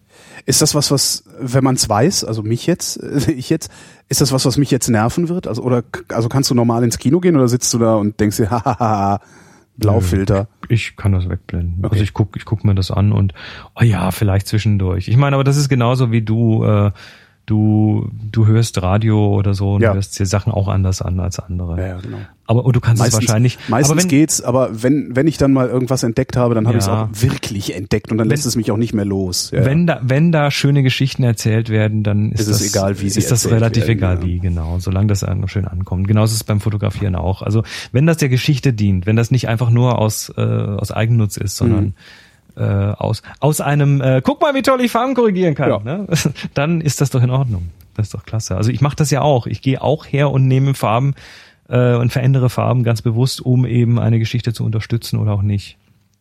Also ich hatte zum Beispiel ein Fenster, ein Foto von einem Fenster in, uh, da war ich im Wallis, äh, in Sion und da war ein, das war ein grauer Wintertag und wir liefen an diesem Fenster vorbei und es war, im Fenster leuchtete ein, ein Licht, also ein, ein Wohnungslicht, so ein mhm. warmes Licht von innen raus und das war schon ganz hübsch und das habe ich halt fotografiert, dieses Fenster. Drinnen siehst du dann so Bücherregale und draußen eben den kühlen Winter. Aber das war mir noch nicht heftig genug. Und dann bin ich dann hergegangen und habe einfach mal in Photoshop dann außenrum alles blau gemacht. So abgekühlt und dann innen dieses warme Licht in dem Fenster einfach nochmal locker verdoppelt von der Wärme her. Einfach mhm. richtig kräftig, damit dann dieser Kontrast zwischen, buh, hier draußen ist kalt und ach, ist da drin warm, da gibt's sicher Kakao, äh, hat sich, hat sich total, also das wurde dann richtig extrem und plötzlich war eine Geschichte da. Ofenkäse. So da war. Ofenkäse-Werbung. Ist das für dich Ofenkäse? Nee, das ist die Ofenkäse-Werbung. Also immer wenn es so extrem warm ist, das musst du darauf achten. Es gibt eine Fernsehwerbung für irgendwie so, ne, Ofenkäse halt. Das, ja, ich, die ist ich ja, so ich, dermaßen orange, dass, dass es weh tut. Wobei das, also, das kennt man jetzt, also Backofen ist immer sehr orange. Ja, ja, aber nicht, wenn Auch du den selbst, Käse rausgeholt auf, hast. Also selbst auf Fotos. Ja, das, aber musst du darauf achten. Also der, die Ofenkäse-Werbung, wenn du die mal irgendwo siehst, ist, das ist schon echt ziemlich heftig. Ofenkäse-Werbung. Jetzt muss ich nochmal anfangen mit Fernsehen. ja, manchmal stolpert man hier über so Werbespots und sowas. So bringst du mich zum Fernsehen. Ja, hm, also die Matrix. Ähm, überhaupt arbeiten Filme heute ganz viel mit, mit Farbschemata. Ein Farb, was ist ein Farbschema? Farbschema ist eine, ja, so eine, so eine, so eine, so eine Menge an Farben, die vornehmlich vorkommen und die natürlich auch in irgendeiner Form eine helfen, eine Geschichte zu erzählen. Ich du kannst dir das mit dem Ofenkäse übrigens auch auf der Webseite eines großen Ofenkäseherstellers äh, angucken. Die Fotos da sind auch sehr warm. Ja, ja, natürlich, weil der Ofen warm ist. Ne? Ja, ja, obwohl der Käse natürlich auf einem weißen Porzellanding sie ange, angerichtet wird, steht auf dem Tisch. Ja. So, ich habe dir gerade mal einen Link nochmal in den Chat gepostet mhm. und zwar von einem Tool von Adobe, das heißt Color. Schreibt sich K-U-L-E-R. Cooler. Cooler. Cooler. Mhm. Cooler. Ähm, und ähm, das Ding beschäftigt sich mit sogenannten Farbschemata oder Color Themes. Mhm. Wenn du dir das mal anschaust, äh, das ist das sind, der Link, den ich dir da gepostet habe, das sind quasi so die ja die populärsten Farbschemen im Moment. Und da siehst du lauter so kleine Farbreihen, die aus jeweils irgendwie äh, fünf verschiedenen Quadraten bestehen, die verschiedene ja. Farben haben. Was so. soll das? Und jetzt äh, stellst du dir mal vor, du baust eine Website ah. oder irgendwas, was mit Farbe zu tun hat und verwendest dort nur diese Farben dieses Farbschemas. Also anstatt einfach wild wie Rüben, irgendwie Kraut und Rüben mhm. zusammen irgendwie Farben zu mischen, gibst du dem so ein, ja, so ein, so ein, so ein Schema mit, so, ein, so, eine, so eine Einordnung. also, äh, und da gibt's dann ganz unterschiedliche, die also ich habe hier eins, das heißt Papillon 2, das ist, besteht aus ganz, aus drei sehr grellen Orangetönen und mhm. zwei Grüntönen. Ja. Und äh, Jetzt könntest du dir vorstellen, du hast eben grün als Text und orange als Schmuckelemente am Rand irgendwo oder als Überschriften oder sonst was. Und auf die Weise kannst du auch ähm, kannst du auch in Fotos verschiedene Farbschemen haben und es gibt tatsächlich Tools, die dir aus solchen Fotos dann Farbschemen rausziehen. Also da schmeißt er dann irgendeinen alten Rembrandt rein, weil du den irgendwie cool findest von den Farben und der sucht dann die fünf wichtigsten Farben raus und dann stellt Ach so, man die fünf wichtigsten. Das ich äh, habe noch nicht ganz verstanden, was das überhaupt soll. Also das äh, also wenn du dir so alte Klassiker anschaust, die arbeiten fast alle mit Farbschemen. Die mhm. haben eben wichtige Farben und andere Farben, die da gar nicht drin vorkommen. Da wird stilisiert, da wird sowas gezeigt. Also Matrix. Ich scheißere übrigens ungern, aber es heißt Schemata. Schemata. Schemen ist äh, ja, so ja. dieser Rand äh, schemenhaft. Hast recht. Hast recht. Farbschemata, wie Kommata. Genau. Kommen. Ähm, komme.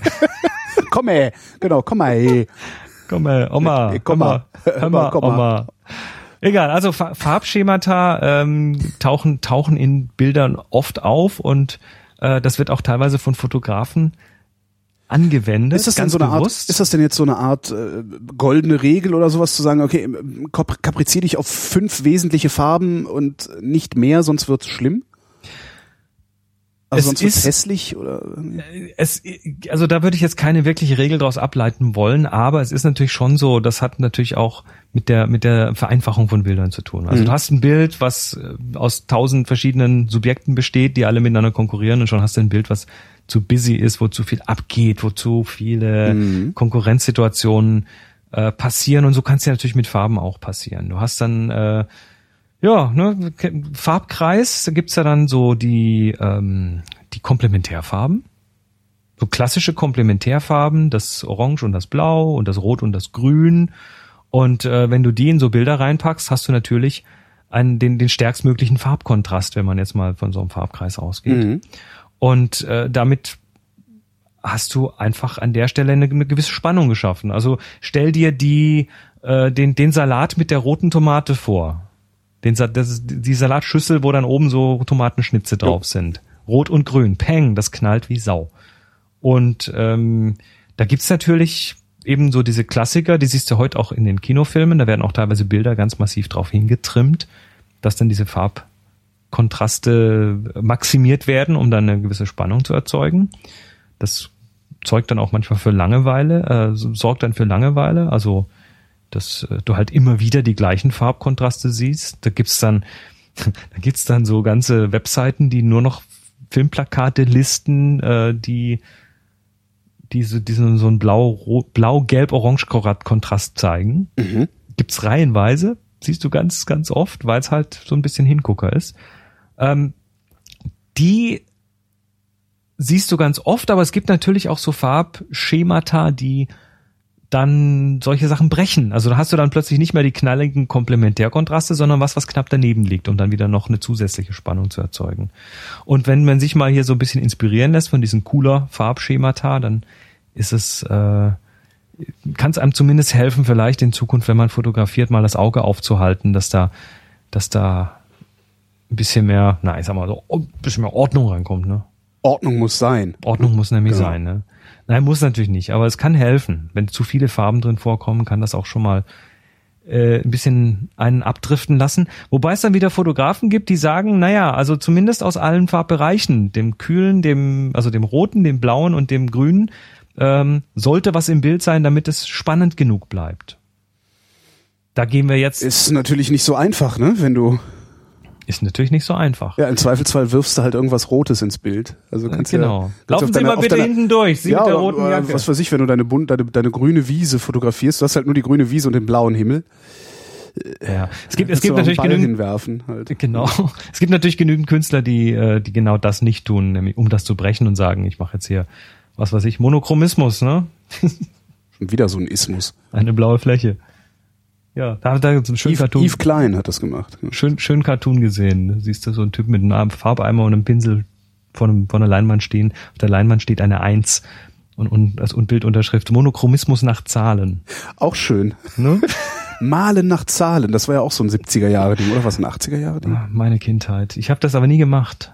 Ich fand das immer völlig kreativitätskillend ja, da ich nicht wirklich kreativ, kreativ bin, beziehungsweise mein, mein, mein sagen wir mal, meine, den, den Wunsch, kreativ zu sein, erst später entdeckt habe, fand ich das total klasse. Ich habe damals gedacht, boah, cool. Aha. Hast du, hast du auch ich mal, aber nach, nie irgendwas hast du auch gemalt, mal nach Zahlen geknüpft? Nein. Kennst du nicht mehr? Nee, knüpfen nach Zahlen sagt mir ja, jetzt nichts. Ich habe das auch nicht gemacht, aber immer gesehen und für grausam gehalten. Ja, eben. ja du, du, man knüpft, man macht so Knüpfteppiche an die Wand und da sind, äh, da kommen dann hinten so Pferdchen raus und solche Geschichten. Und die werden auch nach Farben dann entsprechend hingeknüpft. Äh, nach Zahlen. Jetzt äh, Pferdchen, da muss ich immer bei Pferdchen muss ich halt immer an Mini-Steck denken. Oh. Genau, das Schlimmste, was überhaupt nur jemals sich jemand, also ich kenne Leute, die, also es ist lange, es ist, es ist sehr lange her, es ist wahrscheinlich verjährt mittlerweile, äh, die Eltern eines Mitschülers hatten Mini-Steckbilder an ihren Wänden. Mhm. Also so, ne?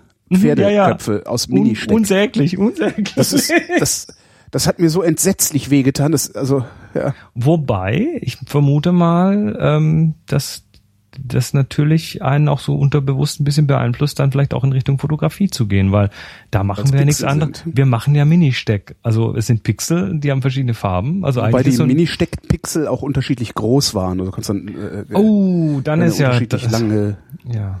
Mini gesteckt. Aber es sind Pixel und wenn du weit genug wegstehst, siehst du die nicht mehr. Und wenn du die Farben geschickt mischst, dann, naja, egal, lass mal das. Also Mini-Steck-Fotografie. Naja, aber du hast äh, auf jeden Fall hier, ähm, du hast dann auch technische Möglichkeiten. Also du kannst mit Photoshop zum Beispiel, kannst du zwei Bilder nehmen und kannst aus einem Bild das Farbschema dem anderen aufpressen. Match Color heißt das. Mhm. Das heißt, du kannst äh, sagen, ich nehme, ich mache ein Bild, was ungefähr, also das ist jetzt völlig advanced, aber dann nimmst du irgendwie ein Bild und, und legst das von den Farben schon mal grob so an und dann nimmst du irgendwie einen alten Rembrandt und sagst, sagst so, Rembrandt, kipp mal deine Farben in das Foto. Und dann hast du hinterher so ein Foto, was diese Farben emuliert. Mhm. Geht also, machen auch manche Fotografen. Wahrscheinlich kann das Photoshop, aber mein Billo-Ding nicht, ne? Äh, äh wie heißt es? Nee, Pixelmeter? Nee, ja. man kann das, kann das nicht leider. Ist jetzt auch nicht nichts Übliches. Also das ist schon, das ist schon sehr, sehr advanced. Na gut. Ah, gut, jetzt aber nochmal äh, zurück, also Farb, Farbschemata, The Matrix. Ähm, wir, sind wir, wir haben aber immer noch nicht ganz geklärt, warum dann manchmal so Farben auf dem Bildschirm und auf dem Ausdruck dann völlig anders aussehen. Also wir haben jetzt, wir haben jetzt mal ein Tool, ein Werkzeug, die Graukarte für den Weißabgleich, also der Weißabgleich nach, nach dem äh, na, nach dem Preset, also die Sonne, die, das Wölkchen, die Glühbirne mal mhm, einzustellen, mhm. ist schon mal ein richtiger Weg, die Farben ein bisschen besser zu bekommen. Aber du hast es ja natürlich hier mit äh, analogen Geräten zu tun. Also der Computer ist zwar digital, aber dann hast du ja immer eine Schnittstelle zum Menschen hin und die muss natürlich ein Stück weit analog sein. Also der Bildschirm zum Beispiel. Mhm. Da wird ja dann auf, auf diesem Bildschirm wird ja dann aus lauter roten, grünen und blauen Pixelchen wieder irgendwie ein Bild in farbige Wellen umgewandelt. Also sprich in, in nicht in farbige Wellen, aber in, in Lichtwellen, in Wellenlängen. Und wir mischen die uns dann im Auge wieder zusammen. Und dieser Bildschirm ist natürlich auch irgendwelchen Schwankungen unterworfen. Das heißt, du hast ja eine Fabrik, wo der hergestellt wird und in der Fabrik muss der mhm. irgendwie mal eingestellt werden, dass der nicht zu viel grün macht oder nicht zu viel rot macht. Da kennt man ja, dass die Dinger manchmal anfangen zu spacken. Und dann hast du, hast du den Bildschirm und äh, dann, ja, stell dir vor, der ist nicht sauber eingestellt in der Fabrik und der zeigt dir dann immer so ein bisschen zu viel grün. Mhm. Und jetzt hast du deine, dein Lightroom und dann hast du ein Porträt von jemandem geschossen und hast das jetzt toll mit Graukarte richtig gemacht alles und so? Also ist das von der Kamera schon mal so ein bisschen neutraler? Und jetzt zeigt dir dein Bildschirm aber da ein bisschen zu viel grün an und jetzt schraubst du so lang an dem äh, an den Farben rum, bis es für dich richtig aussieht. Also für deine Augen sieht's dann okay aus, der Hautton ist schön rosig und so, wie man das möchte. Mhm. Was du jetzt aber gemacht hast, ist, du hast ja jetzt dieses zu viele Grün, was der Bildschirm gemacht hat, wegkorrigiert. Ja. Also ist das Bild eigentlich wahrscheinlich zu rot. Nur siehst du das so nicht, weil dein Bildschirm ja spinnt. Und jetzt zeigst du deinem Kunden, den du porträtiert hast, dein Foto und der sagt, bei dem gehe ich nicht mehr. Der hat mich, der hat mich mit zu viel Blutdruck gezeigt. Ne? So, so, einen roten Kopf habe ich nicht. Ja. Was kannst du da machen? Du kannst deinen Bildschirm profilieren. Auch da gibt's Werkzeuge, die dir helfen, quasi das auszugleichen, was dein Bildschirm falsch macht. Und da gibt's dann so Kistchen, die sind dann so, die heißen dann Spider, gibt's da SP, SPYDER, ist relativ einfach zu finden. Oder von i1, i1 gibt's was. Äh, nee, wenn ich Spider mit Y eingebe, kriege ich Autos. Pass mal auf, Spider 3. Pass mal auf. Pass mal auf hier, genau, Spider 3, ohne Leerzeichen dazwischen oder mit, ist egal. Also Spider 3, Spider 4, äh, das sind so Tools, die kosten so, ich weiß es auch nicht, runden Huni oder so. Mhm. Ähm, und das sind so kleine Messgeräte, die USB-Anschluss ja, haben. 120 Euro. Mhm. 120, genau, so, so, die so einen Anschluss haben, so einen USB-Anschluss und die packst du dir quasi an deinen Rechner dran, installierst eine Software dazu und jetzt stellt die Software, dann klebst du das vorne auf deinen Bildschirm drauf oder legst es drauf, mhm. dieses Messgerät, und dann sagt die Software, so, jetzt Bildschirm, zeig mal alles ganz blau, und jetzt zeig mal hellblau, und jetzt zeig mal rot, und jetzt zeig mal hellrot, und jetzt zeig mal dunkelgrün und so weiter. Und jedes Mal misst dieses Ding dann die Farbe, die der Bildschirm darstellt, und es weiß, dass, ob diese Farbe so sein soll oder nicht. Sprich, wenn es jetzt Woher? ein, weil das eben jetzt gemessen wird mit, mit einem Gerät, was präzise genug ist, um es zu messen. Mhm. Das heißt, das Gerät weiß, der Grünton, der mir hier dargestellt wird, der soll so sein. Und jetzt kommt dein Bildschirm mit seinem zu vielen Grün und der zeigt zu viel Grün. Mhm. Dann weiß jetzt dieses Ding, oh hoppla, das Grün ist 20 Prozent zu grün oder zu hell. Und jetzt hinterlegt er einen Korrekturwert in der Tabelle. Mhm.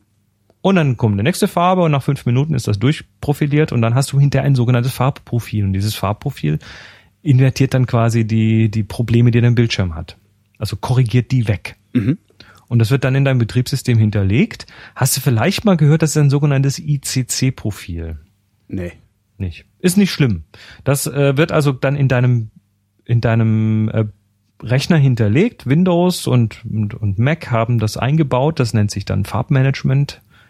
Und äh, da wird dann dieses Profil für den Monitor hinterlegt und dann wird in Zukunft alles, was da dargestellt wird, erstmal durch dieses Profil geschickt. Wird also korrigiert für dich.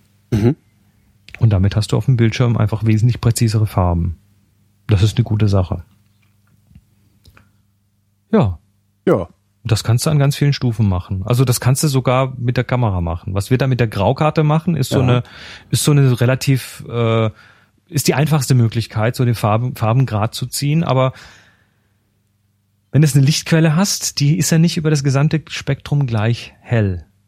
Also Extremfall wäre äh, wären die Natriumdampflampen an den Zebrastreifen, diese, ja. Knall, diese knallgelben. Das zu fotografieren tut immer ganz fürchterlich weh, genau. Nee, das geht überhaupt nicht, aus einem ganz einfachen Grund.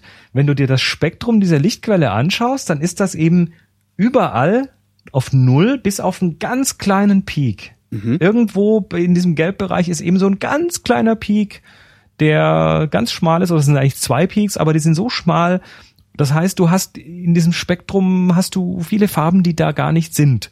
Das heißt, deine Kamera kann gar nicht Sachen darstellen darunter, mhm. so wie mhm. sie sind, weil, weil das Licht gar nicht drauf fallen kann. Wir, wir haben es ja angefangen mit Reflexion, also Licht ist ja eine Reflexion von irgendwelchen Gegenständen. Und jetzt stell dir vor, du hast eine blaue Jeans an. Und, und um eine blaue Jeans zu nur gelb drauf. Ne? Ja. Genau, um eine blaue Jeans sehen zu können, muss ja auch blaues Licht drauf fallen, das dann blau, reflektiert ja, wird. Stimmt, ne? stimmt, stimmt, ja. Also wenn da nur gelb drauf fällt, dann das ist die Komplementärfarbe von diesem Blau, das ist so weit weg von dem Blau. Das heißt, da kann gar nichts passieren. Da, da kann dann halt wieder grau werden. Ne? Das heißt, die sieht schwarz-grau aus. Ja, bei Nacht sind alle Hosen grau. Richtig. Wenn du ne, schön, wenn du eine, eine rote Lichtquelle hast, auf was Grünes strahlst, dann kommt das wahrscheinlich auch relativ dunkel raus, mhm. weil da ist ja kein grünes Licht drin, was reflektiert werden kann. So, das heißt, du äh, du du du kannst nicht wirklich so ein Bild korrigieren, was unter einer Natriumdampflampe gemacht wurde fehlen zu viele Wellenlängen im, im, im Spektrum. Das vollständigste Spektrum hat übrigens tatsächlich so in unserem Umfeld das Sonnenlicht. Mhm. Also da ist einfach alles drin. Das ist auch nicht völlig gleichmäßig. Das ändert sich so von den Gewichtungen je nach Tageszeit natürlich. Also abends ist mehr Rot drin, aber es ist trotzdem noch Blau und Grün drin. Mhm. Und du kannst das äh, dann tatsächlich auch, das machen dann so so Modefotografen, Produktfotografen, die dann für Kataloge und so Sachen Fotos machen, wo es ganz, ganz genau stimmen muss, die machen dann tatsächlich so eine Farbkalibrierung auf die Lichtquelle mit einer Farbkarte. Das ist das Gleiche, was du mit deiner Bildschirmprofilierung machst. Du schießt, du schießt also quasi ein, ein Foto von dieser Farbkarte und hinterher misst du da mit der Software aus, welches von diesen Farbfeldern jetzt wie hätte sein müssen und dann wird da auch so eine Farbkorrektur, so ein Farbkorrekturprofil angelegt für diese Bilder und dann werden die alle irgendwie ganz neutral. Was du mit dieser Graukarte machst, ist im Prinzip verschiebst du ja nur so seitwärts auf dem Spektrum die, mhm. die Farben und mit diesem, diesen Farbkarten machst du es eben tatsächlich etwas, etwas granulärer in kleineren Bereichen und hast hinterher quasi so eine invertierte Farbkurve, die das wegprofiliert. Muss man nicht haben. Aber kann man, also mit, kann man aber, wenn man wenn man es tatsächlich machen will, äh, da gibt's diesen Color Checker zum Beispiel. Das ist so kostet ungefähr ein Huni, arbeitet meines Wissens nur mit Lightroom zusammen. Das heißt, du hast so eine Kombination aus so einer Farb Karte, die du dann eben mitfotografierst und in Lightroom hast du dann so ein Software-Plugin und sagst, hier, guck mal nach Farbkarte und dann sucht er in dem Bild die Farbkarte, findet die, rechnet daraus ein Profil für diese Lichtsituation aus und dann kannst du die Bilder, die du in der Lichtsituation geschossen hast, damit korrigieren und ähm, ich habe das mal getestet gegen eine Graukarte und es funktioniert, aber die Graukarte funktioniert 98 Prozent genauso gut. Mhm. Also im normalen Leben, vergiss es, ne? Da ey, erstmal macht die Kamera automatisch ja alles schon fast richtig, dann hast du mit so einer Graukarte oder vielleicht sogar mit einem weißen Stück Kopierpapier bist du wahrscheinlich bei 90 Prozent. Mhm. Dann nimmst du nur eine Graukarte, da bist du bei 97 Prozent. Und dann nimmst du so eine Profilierungsgeschichte, so ein Color Checker oder sowas, und da bist du bei 99 Prozent und am Ende gehst du dann her und ziehst den, das Bild am Strand doch wieder nach warm, weil sonst die Stimmung kaputt ist. Ne? Ja, ich wollte gerade sagen, ja. ja. Hm? Wobei dir so eine, so eine, so eine Graukarte übrigens dann doch ganz gut hilft, ist, äh, ist diese zweite Achse in diesem Farbspektrum. Du hast nämlich, wenn du, wenn du dir in deiner Software mal diesen Regler, diesen Weißabgleichsregler anschaust, der geht ja von gelb nach blau, also ist der meistens gekennzeichnet, also von warm nach kalt. Und hast du meistens noch so einen zweiten Regler. Der heißt, im Englischen heißt der Tint. Ja. Äh, auf Deutsch Färbung? War mir gar nicht Einfärbung eigentlich. Einfärbung, ne? also ordentlich ja. übersetzt müsste es wahrscheinlich Einfärbung heißen. Ja. Und eigentlich haben wir es hier nämlich mit einer zweidimensionalen Fläche zu tun an Farben. Und äh, von links nach rechts ist das quasi so von kühl nach warm. Und von unten nach oben ist das von Magenta nach grün. Mhm. Und dieser Farb, dieser Einfärbe- oder Tintregler, der bestimmt, wie viel Anteil in dem Bild Magenta oder Grün ist oder wie stark der mhm. hervorgehoben werden soll. Und wo diese, diese, wo man diese, diese Warm-Kühl-Regelung noch so irgendwie hinkriegt, so nach frei Auge, speziell wenn man an einem einigermaßen profilierten Bildschirm arbeitet, also wenn man weiß, was man tut, wenn man das quasi nicht im Blindflug macht, dann äh, kann man quasi zwischen warm und kühl noch einigermaßen so abschätzen, wo es denn hingehört. Aber dieses, diese, diesen Mittelpunkt, da wo dieses nicht mehr, wo es nicht mehr ins Magenta und noch nicht ins Grün reinkippt, das hinzubekommen oder die Kombination aus den beiden, das ist unglaublich schwierig. Das muss man lange, lange lernen und üben, um da irgendwie das Auge dafür zu entwickeln. Und da hilft einem die Graukarte. Das heißt, deshalb nehme ich die Graukarte ganz gerne mal mit und mache mir eben so ein Bild zwischendrin, weil ich dann tatsächlich äh, hinterher, wenn ich so mit dem Weißabgleich mit dieser Pipette draufklicke, mhm. dann dann springt dann dieser blau Blau-Gelb-Regler irgendwo hin und das ist auch schön so und dann regle ich dann noch ein bisschen nach, dass es dann irgendwie der, der Stimmung passt. Aber dieser Magenta-Grün-Regler, der ist meistens immer so knapp daneben. Also der wird dann so knapp auf, was weiß ich, von, wenn das eine Skala von plus bis minus 100 ist, dann wird er irgendwann auf plus 11 gesetzt oder so. Uh Und, und nimmt dann so ein bisschen das Grün raus und plötzlich merkst du, hm, stimmt, vorher hat es einen Grünstich. Hätte, wäre mir gar nicht aufgefallen. Deshalb, wenn du mal anfängst, das zu machen, dann erkennst du plötzlich, wie, wie teilweise unsere Kameras daneben liegen. Mhm. Ja. ja. du versaust mich zunehmend, ne? Aber es ist total, total schlimm. Ja, und jetzt, jetzt, jetzt, um das nur noch ganz kurz zu Ende zu führen, diese Profilierung, die können wir natürlich auch noch äh, an einem letzten Schritt machen. Es gibt ja noch mal eine Schnittstelle zwischen äh, dem Rechner und dem Menschen, und das ist der Drucker. Und der Drucker, der hat jetzt mit mehreren Dingen zu kämpfen, was, was irgendwelche Produktionsungenauigkeiten angeht. Also wo der Bildschirm ja, da hast du eben die Farben und dann hast du noch die Helligkeit, aber das war's dann schon. Und beim Drucker, da hast du jetzt den Drucker selber, der in sich wahrscheinlich Toleranzen hat in der Herstellung. Dann hast du die Tinten, die vielleicht auch nicht alle immer identisch, 100% identisch sind. Dann hast du noch ein Ausgabemedium, nämlich ein Papier. Naja, dieses Papier, allein der Druckkopf, ja. Niemand, dann, niemand weiß, ob das Ding sauber arbeitet. Also, ja. ja, dann hast du, dann hast du das Papier. Das Papier ist, kann natürlich auch ein bisschen wärmeren Ton haben oder einen kühleren Ton haben, also, mhm. oder einen Weißmacher haben oder was weiß ich alles. Also das Papier ist auch nochmal so ein Wackelfaktor. Und dann hast du noch ganz am Schluss eine Lichtquelle, unter der du dir das Bild anschaust, weil letztendlich hast du ja auch nochmal was, Stimmt, was da ist ja auch nochmal Farbtemperatur drin. Mhm. Also kann es keine Glühbirne sein, das kann Tageslicht sein mhm. und so weiter. Und zumindest, zumindest den Drucker und das und die Kombination Tinte Papier, die kann man auch noch mal profilieren. Das heißt, äh, ja, im Normalfall der Normalbürger wird das nicht tun, aber du kennst das, wenn du so einen Druckertreiber mal reinschaust, diese, diese völlig verwirrenden Druckdialoge, machst du dann äh, auf und dann kannst du irgendwo auswählen, auf was für ein Papier du druckst und echt habe ich noch nie habe ich noch nie geguckt. Ich habe so einen billigen Laserdrucker, der sowieso nur schwarz-weiß kann da. Ja, nee, dann ist das ja egal. Aber dann, dann hast du tatsächlich bei so Farbdruckern äh, kannst du dann eingeben. Also ich, ich sage jetzt mal Beispiel hier HP OfficeJet blablub C309, keine Ahnung, was hier rumsteht. So so ein Billigteil, so ein All-in-One. Ne? Mhm. Und dann dann äh, gehst du in den Druckertreiber rein und da kannst du jetzt plötzlich auswählen zwischen verschiedenen Arten von Papier. Kopierpapier, Fotopapier und dann kannst du unter diesen einzelnen Kategorien nochmal andere auswählen, nämlich extra glossy Fotopapier und mattes Fotopapier und High Production Fotopapier und Schlag mich tot Fotopapier. Also da kommen dann irgendwie nochmal verschiedene Produkte ins Spiel. Und was dahinter steckt, ist dann eben ein Profil. Wie soll dieses Ding gehandhabt werden, farblich? Mhm. Also ist dieses Papier zum Beispiel ein bisschen wärmer, dann brauche ich, um äh, die Farben darzustellen, nicht so viel Rot oder nicht so viel Gelb. Da brauche ich nicht so viel warme Tinte, weil da ist ja schon Wärme drin. Mhm.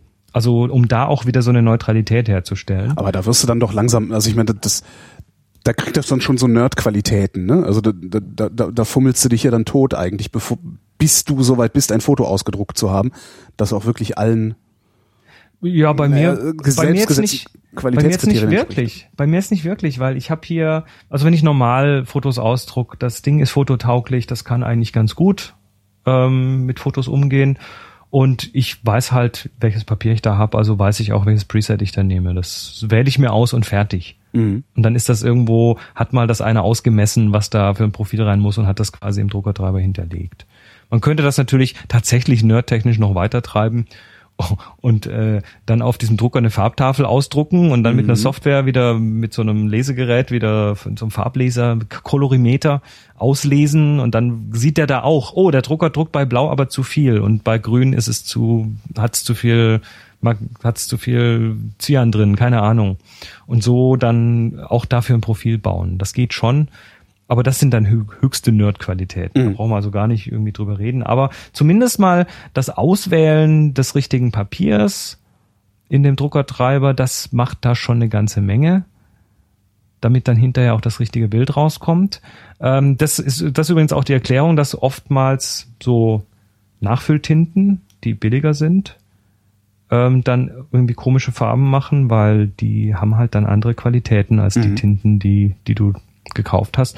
Die müssen nicht unbedingt schlechter sein, aber die haben dann vielleicht, da ist das Rot dann vielleicht ein bisschen roter oder das Grün weniger grün.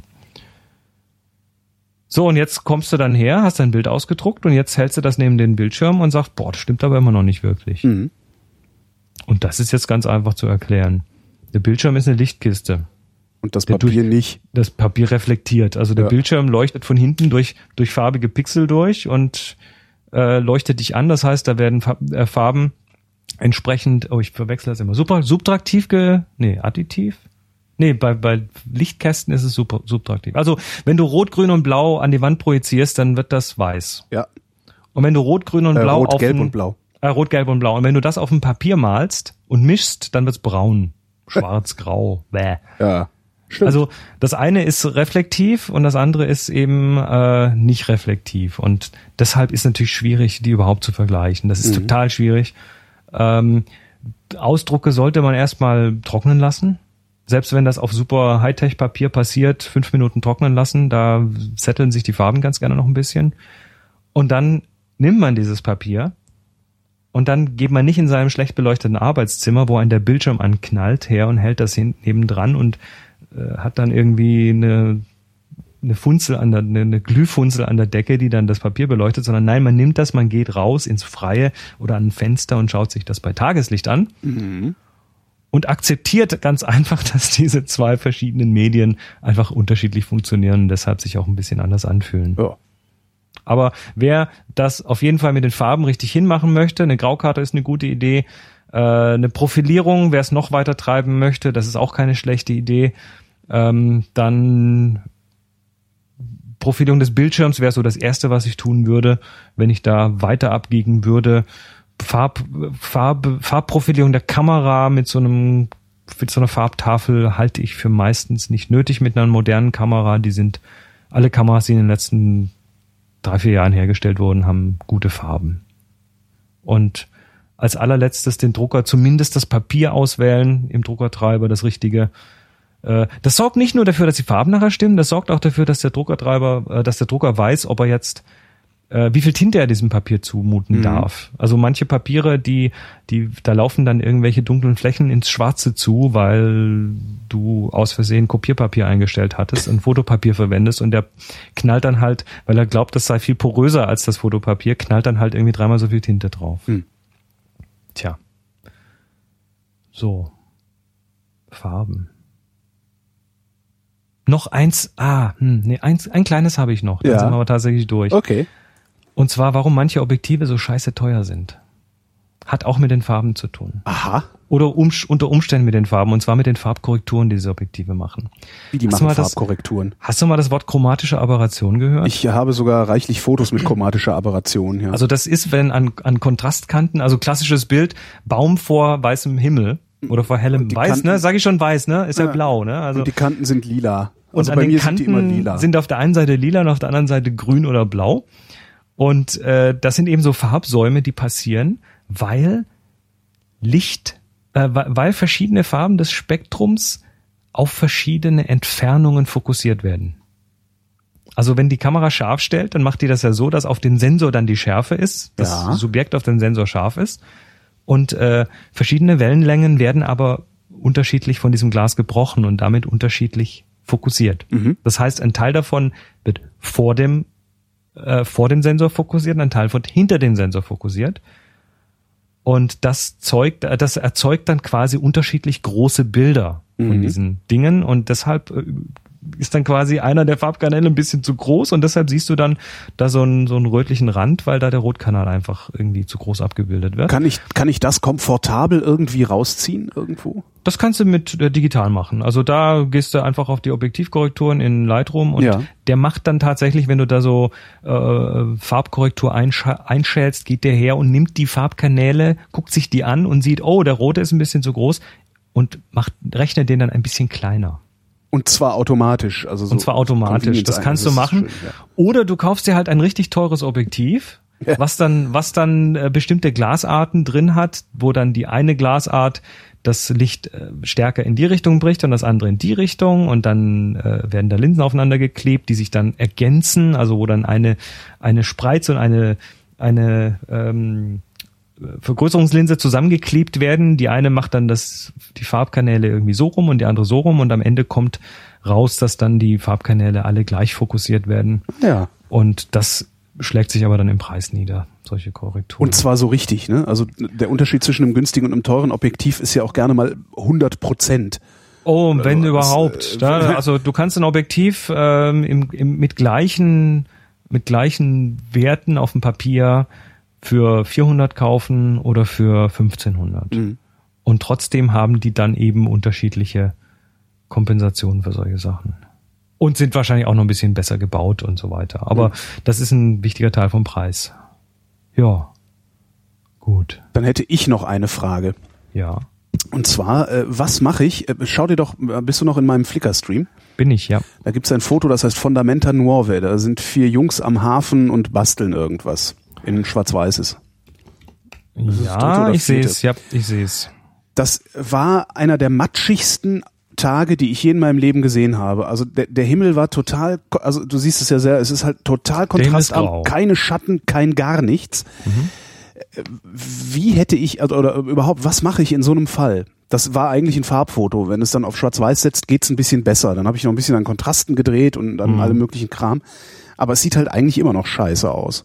Mhm. Es ist äh, ein bisschen zu dunkel. Es ist zu dunkel. Ja, es ist zu dunkel. So mhm. gefühlt ist es zu dunkel. Ähm, ich habe das jetzt hier in Lightroom auf und habe nebendran irgendwie ein Fenster auf, was weiß ist. Und jetzt schaue ich mir mal den Himmel an und vergleiche den mit dem Weißen auf dem auf dem Bild und der ist mir zu düster an der mhm. Stelle. Mhm. Also ich hätte den, ich hätte einfach die Belichtung an der Stelle mal hochgezogen.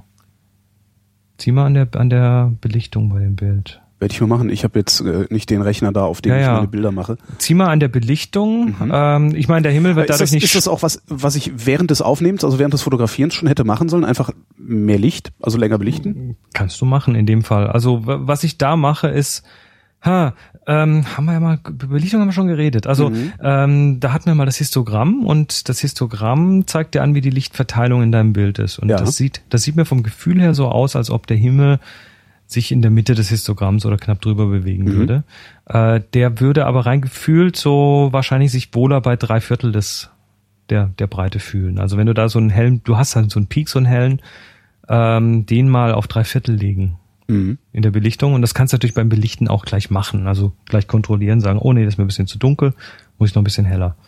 Ähm, das passiert aber gern, wenn du einfach ein Farbbild nimmst und sagst, klick mal hier auf den Schwarz-Weiß-Knopf, da wird genau. einfach Farbe, Farbe rausgenommen. Was du natürlich auch tun kannst bei der Schwarz-Weiß-Umwandlung ist, du kannst jetzt einzelne Farben in diesem drunter liegen, das liegt ja noch ein Farbbild drunter. Ja. Das ist ja noch da. Ja. Das heißt, du kannst jetzt einzelne Farben natürlich äh, an den Farbkanälen zupfen, ne? mhm. so ein bisschen den, den einen Kanal ein bisschen hoch und dann wird das, was dann im Schwarz-Weiß-Bild ist, entsprechend heller. Das heißt, hat einer einen roten Pulli an und du Du ja. äh, ziehst dann in dieser Schwarz-Weiß-Umwandlung den roten Farbkanal nach oben, dann wird der rote Pulli heller.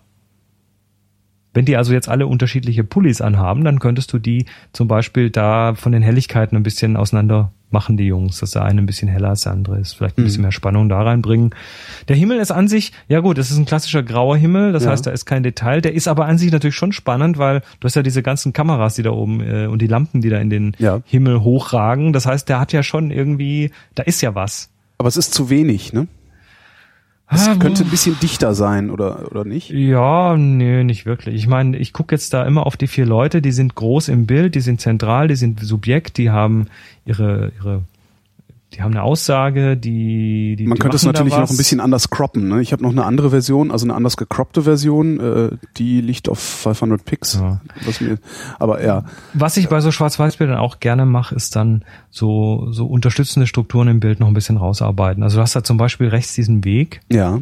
Und der besteht so aus so, na, das dürften so Backsteine sein oder mhm. sowas. Ja, so Platten. Hm. Ja, und äh, welche Farbe waren die rot? Oh, das weiß ich nicht mehr. Weißt nee, nicht mehr? ich glaube eher grau auch. Okay. Also. Ähm, was du dabei machen kannst, du kannst natürlich jetzt ganz separat und gezielt äh, an der Stelle so ein bisschen Klarheit reinpinseln. Also okay, das ja stimmt. Das sind so Sachen, die habe ich noch gar nicht gemacht. Also Details, genau. Detail im Bild, Details im Bild gezielt bearbeiten habe ich noch nicht versucht. Das heißt, diese diese große, ich meine, das macht jetzt ungefähr ein Drittel vom Bild aus, diese mhm. Fläche.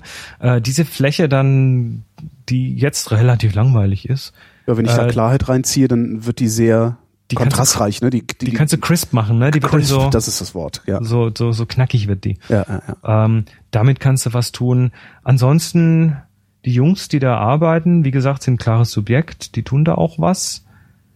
Ähm, ich, ich würde einfach generell ein bisschen mehr, mehr Helligkeit noch sehen. Okay, probiere ich mal also, aus. Also Belichtung zieh da mal dran. Ohne da, und wenn du unten dann dadurch den Schwarzbereich zu, zu hell bekommst, also wenn dein Histogramm nicht mehr links, links abschließt, mhm. dann zieh den Schwarzbereich nochmal separat so, so weit runter, dass zumindest ein ganz weniges bisschen ein echtes Schwarz im Bild ist. Dann fühlen sich die Kontraste runter an. Mhm. Das würde ich tun. Chris Marquardt, vielen Dank.